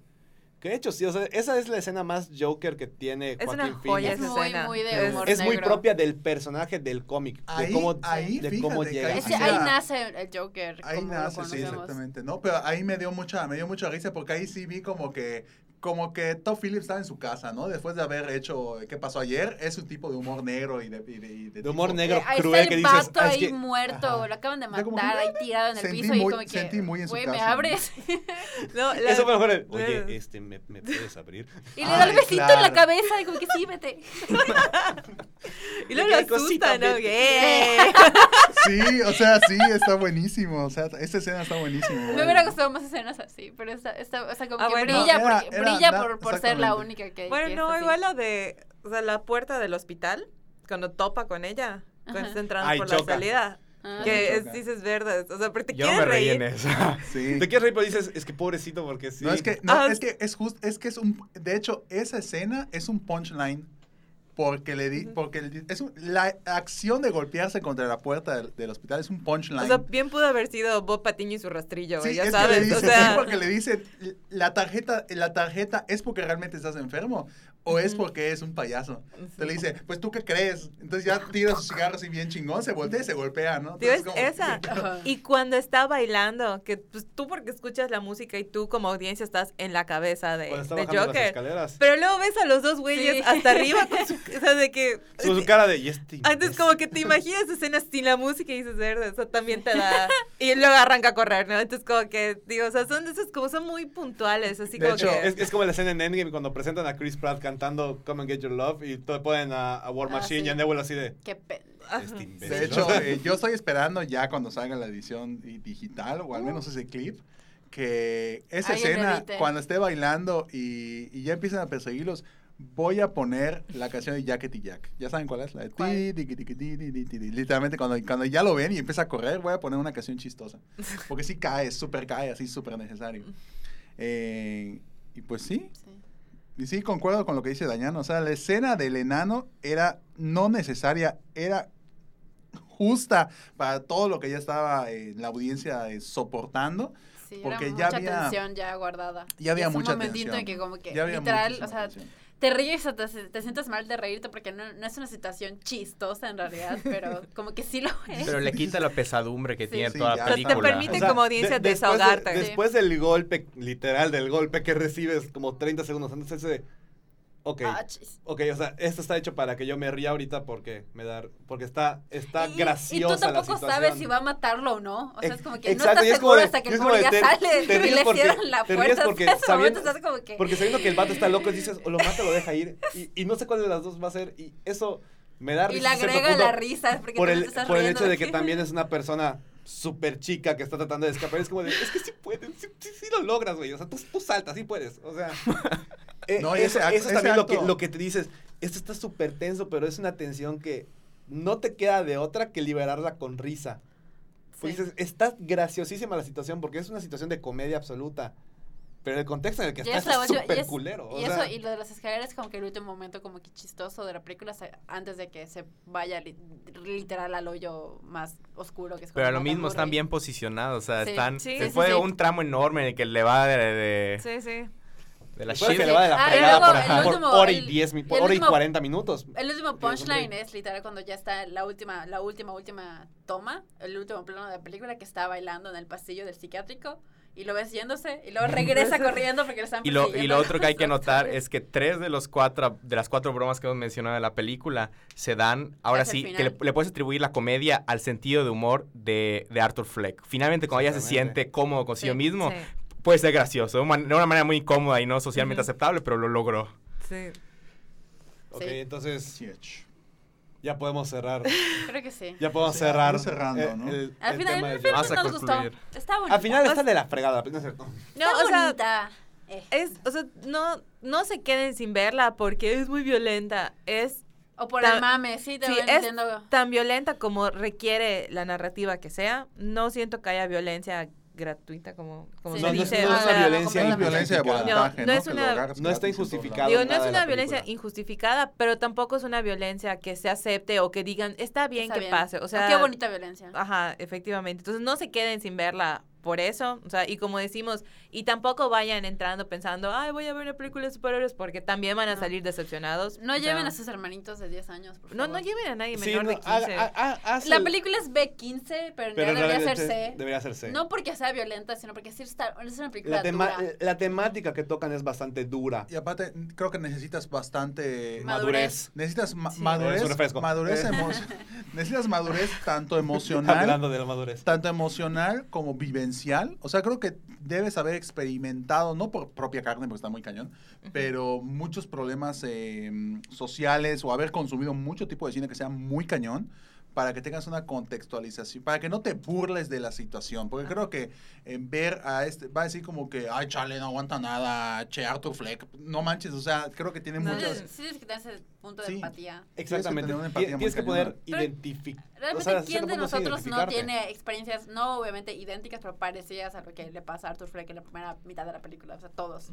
Sí, todos. Es, es mitad y mitad, es mitad emocional de que sí te tienes que, Sí. que relacionar. Si no te relacionas, la verdad, hay algo mal, ¿no? Te faltan experiencias. Sí. Te, Te te- falta te- falta algo, amigo. Y pero la otra parte es racional, de que vayas, ok, no necesariamente porque te identifiques con el Joker significa que él tiene la razón. Es una película que es, que es ambigua. Tan-. Tanto un lado como el otro tiene razón y tiene no. Los dos son, este, mm, eh, Son dos Criticables. Puntos, son dos puntos muy válidos. ajá. Bueno, no diría válidos, sino, que- no, no, Bueno, es que no, no, no válidos, pero como sí que tiene, tiene sus aciertos, pero también tiene sus errores, ¿no? debatibles. Ta- Cada uno tiene sus puntos reprochables, pues. Ni un lado ni otro está bien. Pues bueno, ¿qué onda? Y, o sea, y, Pues y para las personas que, que ahora sí me la voy a agarrar con es cierto. Este, Jesús. que para los que están diciendo que, ok, es la mejor película de DC Comics, vamos a, vamos a ser honestos. Recordemos Mm, que, creo es el mismo Squad. estudio que nos dio Suicide Squad, entonces... Por lo menos de los últimos como 10 años, sí. Exactamente. Sí, o sea, es la mejor película y dentro de este contexto. Fuera desde de, que- de Dark Knight. fuera de la trilogía de Nolan. Ajá. Fuera de la trilogía de Nolan, porque pues esa no, no se contempla en este contexto de películas de superhéroes que estamos viviendo hoy en día. O de Pero igual siento de que es la única película de DC de este de género. este estilo. Ahorita, Todas las películas de Ahorita. sí, todas las películas de DC que hemos tenido recientemente han sido las películas blockbuster gigantes de superhéroes, mitos, bla bla. Que Y es la única hablando- película que ha sido como que de humanos realmente. Y estamos hablando que la única película, o las únicas dos películas, ¿Qué otra 100%, película de DC 100%, se acerca a buen- esta? 100% buenas en el sentido de que son entretenibles, disfrutables, tienen un buen guion, buen desarrollo de personajes y todo, es primero que nada Wonder Woman. Por supuesto. Y bueno, yo no vi Shazam, pero vi buenas críticas, entonces no sé Yo tampoco si entre. Es una buena, o sea, está ok. O yo no para, diría, para lo que yo no la pondría al mismo nivel que Wonder Woman. Ah, lo que pasa es que creo que tuvo o mejor crítica o que Wonder bien, Woman, o le fue mejor. O sea, estaba a la par de Wonder Woman en términos Woman. de, de no sé si eran números o críticas. Entonces, por eso las. Pero no, o sea, está mejor Wonder Woman. Nos pone Diana Watchmen y Joker y la trilogía de Nolan. Lo Sí. mejor que ha tenido DC. Sí. Sí. La neta sí, yo Sí, amo Watchmen. sí. Watchmen Sí. es buena. Yo creo que lo, ajá, pongo, y, pongo a y también Watchmen. pone Shazam como comedia está chida. Es que a eso voy. Es un, Shazam es una comedia. Wonder Sí, Woman sí. es una película de superhéroes en forma. Joker, ¿cómo la categorizamos? es un Porque no es, Es un terror. drama, es- no es un drama. Es un drama.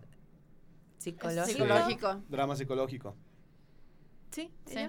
O sea, porque estaban, estaban diciendo también que "Ah, es que es mucho mejor que Avengers. Son dos cosas Sí, completamente no, es diferentes. que es como Yo decir, creo es que es sí, mejor. yo creo que sí puedes decirlo, yo creo que sí. Es que Es depende que no, porque bueno, Avengers, es que no Avengers luchan en la es- misma liga. es- Avengers es el Ni ejemplo del blockbuster por excelencia. En el mismo, la misma Blockbuster, época las grandes de- estrellas, presupuestos, todo. Mm, Sí, totalmente de acuerdo, recae en pero, otra cosa. pero yo siento que sí, o sea, si, si lo ves desde perspectiva que son partes de dos burbujas distintas, pues sí, no, ¿para qué lo vas a comparar, no? Pero yo sí siento que el arte en general, hay, hay películas que tienen eh, mensajes de más valor que otras y que Ah, los ejecutan mejor. Bajo ese punto yo sí siento que Joker es- tiene un mensaje muy claro. Es, eso nadie se lo quita. Porque Avengers realmente es como de vamos a concluir 22 películas. Ajá. y ya. Pero Joker tiene hasta cierto punto un poco de autoría por parte de Top Phillips de decirte, bueno, te quiero mostrar esta versión. Esto que podría suceder, que hay gente que tiene estas problemáticas de... Vayan de al psicólogo, amigos. Y es, la, y es la gran ventaja de manejar eh, una película por sí sola, que es algo que se está perdiendo en el cine Que ya este, todo tiene que moderno. todo tiene que estar conectado. ¿no? Sí. Y por eso mismo, pues sacrificas eh, la, la, la Sacrificas catarsis, la, el, el el desarrollo. cierre de una misma película. Ajá.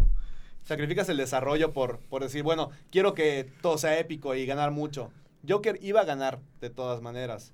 Porque el personaje es interesante por Pero, sí solo. pero ganó más porque hizo la edición este, creativa correcta, al decir, solo va a ser una película, Sí. se va a cerrar a sí misma Ni y Todd ya Phillips estuvo. ni Joaquin Phoenix están Quieren hacer interesados en. Si, hacer si viene una secuela después, no importa porque la primera película fue pensada para hacerse por sí sola, sigue funcionando en sí misma, que no es lo mismo con Endgame, por ejemplo. Que, por- que también se ve mucho comentario de que aquí somos muy fan de, de Marvel más que de DC. Créanme que no, estamos igual. Solamente que DC no, ha Siento- no ha tenido un buen récord en los últimos Siento siete que ese años comentario se hizo por ti. También. Este, Y por no, pero- Gerardo. Y bueno, no sé, Pero, pero... está- pero No. estamos hablando que esta es una muy buena película de DC, pero también DC no, no le metió muchas ganas con su universo compartido.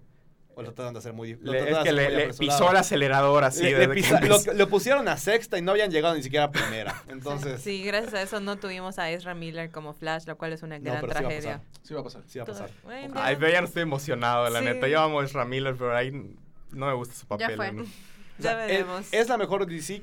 Hasta ahorita es de las mejores. No la mejor porque realmente lo podría poner con...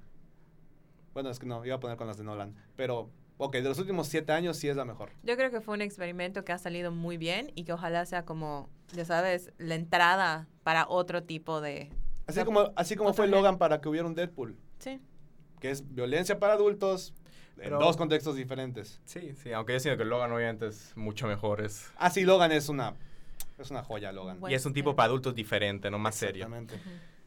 Y dice Diana, me dan ganas de llorar de orgullo de que DC haya sacado algo digno y puramente bueno, la neta. Al fin es como que to- todos los fans DC dicen, ah, vaya. De que, Sí. Gracias. ¿Confirma? Confirmo.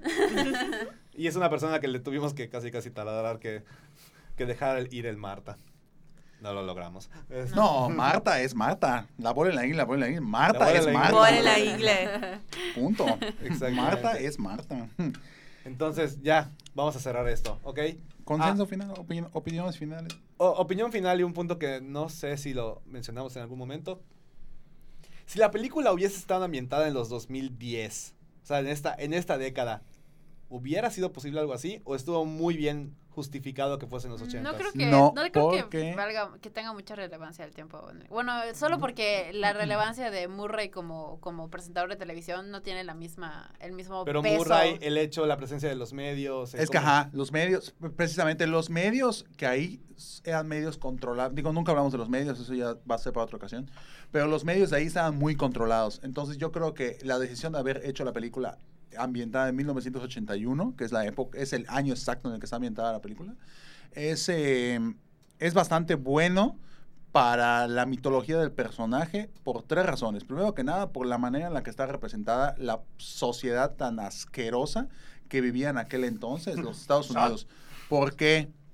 Porque, eh, y esto va muy de la mano con cosas, con cosas que han pasado en el cine este año, es precisamente lo que se tocó, el asesinato de, de, de pues, ajá, de, lo- de Manson, ¿no? El asesinato que, que hizo De con... Charles Manson. con- de Charles Manson que hizo con, ah, ese fue su nombre. Eh, ay, la sí, de... los asesinatos de Manson. Ajá, los asesinatos de Manson, ¿no? Sharon Con Sharon Tate. Sharon con. Sharon Tate. A partir de ese momento, desde que fue del 69, a partir de los 70 fue como que un, como que Estados Unidos se despertó como sociedad. Dijo, no, pues no estábamos, en, eh, no estábamos en viviendo en una Mundo en un mundo maravilloso como en los 50 como lo presentaba Hollywood, ¿no? Que al fin y al cabo, pues es la piedra angular que tenía mucho, mucho eh, eh, en la cultura popular de Estados Unidos, ¿no? Entonces, ver este tipo de asquerosidad que ya se había convertido eh, Norteamérica, especialmente con los hechos internacionales, la guerra, la guerra de Vietnam y todo esto, en ese momento creo que el punto, el punto más bajo que ha tenido una ciudad tan grande, en este ejemplo, ciudad gó- gótica igual Nueva York, ha sido en los 80s, porque era cuando ya estaban en la podredumbre total después de esa época. Fue cuando ya empezó esta reformación de, de, de cómo se llama esta cosa de las ciudades grandes para rescatarlas, ¿no? Porque ya estaban en un punto súper cañón, un punto en el cual vida, eh, hechos de, la- hechos de la vida real, no yo voy a muy Silvia Pinal, ¿no? Pero que en las calles habían cines porno, pues así, en la calle tal cual, ¿no? Había eh, mucha prostitución, había mucha drogadicción, había muchas cosas que literalmente es, era hecho una porquería, ¿no? Entonces creo que actualmente estamos como que si se hubiera hecho de manera contemporánea la historia del Joker, creo que hubiera sido muy forzada la situación de ver una sociedad decadente. Porque actualmente estamos disfrazando mucho estas, nuestras, nuestras carencias las disfrazamos mucho. ¿En dónde? En redes sociales, en situaciones, ¿no? Entonces creo, creo que eso no hubiera pegado. Entonces, no, pero el, todo el tema de salud mental hubiera sido Ah, sí, igual de relevante. Hubiera sido igual de relevante. Y yo creo que le porque- hubieran dado ajá. ese giro de que ahora la gente que se estaba manifestando, ellos eran los que iban a publicar la verdad. O sea, esas hubieran, como siempre lo hacen Sí, ahorita que pero contraponen. Siento, siento que siento que esa crudeza, porque es un poco, pri- digamos que esta noción tan primitiva de, de las revoluciones contemporáneas, que al fin y al cabo pues, sí, sí es una mini revolución al final, creo que no hubiera sido la misma la de ahorita que la de... Que en una época en la Que que, en la época solamente en la que- tenías en la- lo que los exactamente. medios te dicen. Exactamente. Entonces creo que no, no hubiera funcionado. Porque hasta, digo, matar a Murray en su set en el 2019, ¿cómo pasas un arma? En Exactamente. Estados Unidos les vale que los. No, pero en Estados Unidos No, te pero- pasan por 50 mil detectores, entonces firmar un montón de cosas hoy en día. En los 80 era, ah, bueno, pásale. Ah, bueno, o sea, y O sea, esas hay- vamos, hay- es lo ajá. mismo, porque nunca lo encontraron y llegó hasta el programa de Murray cuando ya había hecho lo de los trenes, había ¿Y por matado qué a cuando- asesinos, bueno. o sea, digo, si te empiezas así como a ponerte a nitpicking, sí, todo se cae, ¿no? es un Pero- salto de lógica aceptable. Ajá, Sí, sí, sí, entonces, funciona. digo, o sea, no, no está mal que esté en los ochentas, pero... Le o sea, funcionó bastante bien. Yo creo que hubiera podido funcionar de, de cualquier manera, aunque... También. Pero bueno. Sí. Ok, entonces ya, era, era mi último punto que no, no tocamos tanto. Em, ahora sí, comentarios finales. ¿Quién empieza? Vayan al psicólogo, amigos. Es todo lo que. O sea, si van a ver la película, lo, lo, lo que quiero que salgan, lo que quiero que salgan de ahí pensando es, güey, necesito ir al psicólogo. Y no tiene nada de malo. No, te- no no porque estén locos, sino porque. Cuiden porque su salud no- mental. sí. Si tienen la, la, la, el La acceso, posibilidad. la posibilidad de ir a un psicólogo, vayan. Aunque piensen que no tiene nada malo con ustedes, qué bueno. Qué bueno que sea así, pero aún así no, no está de mal, no está de más tener a alguien con quien hablarlo. Y si hace mucha falta, sobre todo aquí en Yucatán, que somos el primer lugar en suicidios. Por favor, vayan al psicólogo. Y ya. Bueno, yo sí creo que es una, una tremenda película, muy buena, sí la recomiendo que, le- que la vayan a ver, porque es muy humana, como ya dijimos, este, crea mucha empatía y es maravillosa la manera en la que vincula el estudio de personaje con la crítica social que hace y la manera en la que tú puedes empezar a ligar este, las causas, ¿no? Porque el, el hecho de que el sistema de salud este, haya abandonado al Joker es lo que hizo que alucinara que tenía una relación con esta chava, que es lo que hizo que se diera cuenta después de que estaba solo, que fue lo que eventualmente desató su, su, su transformación, ¿no? Entonces hay una, una ligadura muy interesante ahí. Y este, en- me gustaría igual mencionar, te- tengo un amigo este, que estudia psicología, justamente mencionó lo, lo que dice Gina aquí de la salud mental, que me, me dice que la representación de Joker, de la vivencia y la crisis que en esos tiempos vivía el sistema de salud mental está muy bien representada, es, es, es accurate, ¿no? Pues, o sea, digo, es una película que cumple con hacerte sentir, independientemente de lo que sea, te hace sentir, lo cual, como digo, siempre es muy bueno. Y al mismo tiempo me gusta mucho porque siento que hay varios encuadres donde se nota el amor al personaje, o sea, sobre todo más al final, cuando ya está con el traje morado, que para mí era como que visualmente lo que más me gustaba, ya con el pelo verde y todo, cuando está bajando las escaleras, cuando está parado antes de salir al aire con ese como filtro morado y está él mismo y está serio y tiene el cigarrito. O sea, como que hay muchos encuadres que visualmente son muy placenteros y son muy agradables. Entonces es una, o sea, realmente ir a ver esta película sí la considero una experiencia porque estás sintiendo, o sea, digo, toda esta gama de, de temas que ya, ya platicamos, ¿no? Y además como película, pues igual visualmente te, te satisface. Entonces, me- yo me quedo con eso. Sí, yo cierro ya diciendo que es una buena película. Eh, no es algo que deberías de dejar pasar en el cine. Mm. Ya sea que te gusten mucho los cómics o tengas el interés por verla para saber pues, cuál es el... Pues de, de qué tanto es el pedo, ¿no? Ve a verla. Ciertamente, lo que dice Gina, si... No, no hay que quedarse igual las cosas pues para uno, si hay cosas que necesitamos hablar con, con los demás, qué es lo que Arthur trata de hacer al final y simplemente como que todo se le cae encima. No es una mala opción. La película es neta muy buena, pero sí se requiere igual cierto grado de madurez, por, por así decirlo, para poder identificar el personaje y asociar todo lo que todo lo que te tiene que decir, porque no es una película que va a incitar revoluciones ni caos en la sociedad ni nada de lo que hemos visto en los periódicos, que hemos visto en, en televisión. O sea, no, no va a despertar eso. Te va a ayudar más a despertar una parte crítica de tu interior de decir, bueno, o sea, este vato se sentía así. Y hay situaciones que yo he asociado de esta manera. Pero a este, pues fue algo más, más denso lo que lo detonó. Pero no quita el hecho de que sigue siendo, pues al fin y al cabo, una versión, una interpretación muy cruda de un personaje. Es muy, muy buena. Pero, de verdad, no la dejes pasar. ¿Y Juan? Oli. Bueno, pues en resumidas cuentas, pues Joker es un acercamiento crudo, es un acercamiento provocativo, que no se limita en mostrar los límites de la decadencia humana y tampoco se limita en evitarse mostrar una estética poética dentro del mismo círculo que, y las limitantes eh, morales eh, que tiene este personaje para mostrar la desolación tanto mental como humana y tanto social, ¿no? Entonces, eh, prácticamente, pues, that's life, como dice al final de la película, así es la vida, o sea, tiene un montón de, De capricho. de caprichos, de, es de- caprichos en el sentido de que tiene un montón de problemas, tiene un montón de, de situaciones que pues hay que darse madrazos contra eso y pues literalmente levantarse, que son las últimas palabras que dice el Joker. O sea, eh, en, haciendo emulación a esta canción de, de Frank Sinatra, ¿no? Entonces es una película, al menos para mí es una película muy bella dentro de la estética propia de la película, sin irse de manera literal al, men- al mensaje explícito, que realmente de mensaje explícito en- tiene muy poco y de mensaje oculto tiene bastante. Entonces, pues es eso, prácticamente es uno de, las, de los mejores acercamientos de construcción de personaje que ha habido en los últimos tiempos, ¿no? Es en resumidas cuentas, ¿no? Entonces es como que la historia de origen de, creo que lo, dijo un crítico, es la historia de origen del villano que vence a todas las historias de origen de sus superhéroes, en resumidas cuentas. Así que... Entonces vamos a cerrar con esto. Eh, Eh, rápidamente, ¿qué llega a cines esta semana? Good Boys. Good Boys nada más, pero eso no importa. Vean Eh, Netflix el viernes que Proyecto llega El Géminis, Camino. Proyecto Ah, Géminis. Proyecto cierto, llega Géminis. Géminis. Proyecto Géminis. Que verán Will la Smith, reseña Con Will próximamente. Smith y Will Smith. Con Will Smith. Y, Y Will Will Smith. Smith. Y Will Smith como Will, Smith. Will Smith. Pero también el viernes estrena en Netflix El Camino, a Breaking Bad Movie. Oh, Así Camino. que si quieres saber qué le pasa a Jesse. Pinkman después de, la, después de la sexta temporada de Breaking Bad, checa tu Netflix a partir de las 11 de la mañana de este Checa viernes 11, que la película ya va a estar disponible. Así que vamos a dejarlo hasta aquí. Verán la reseña de Proyecto Géminis muy pronto en el canal de Kinecarus. Si es que están suscritos, si no, suscríbete. Y pues nos estamos viendo en la próxima semana. Nos acompañaron aquí Juan Esteban Méndez.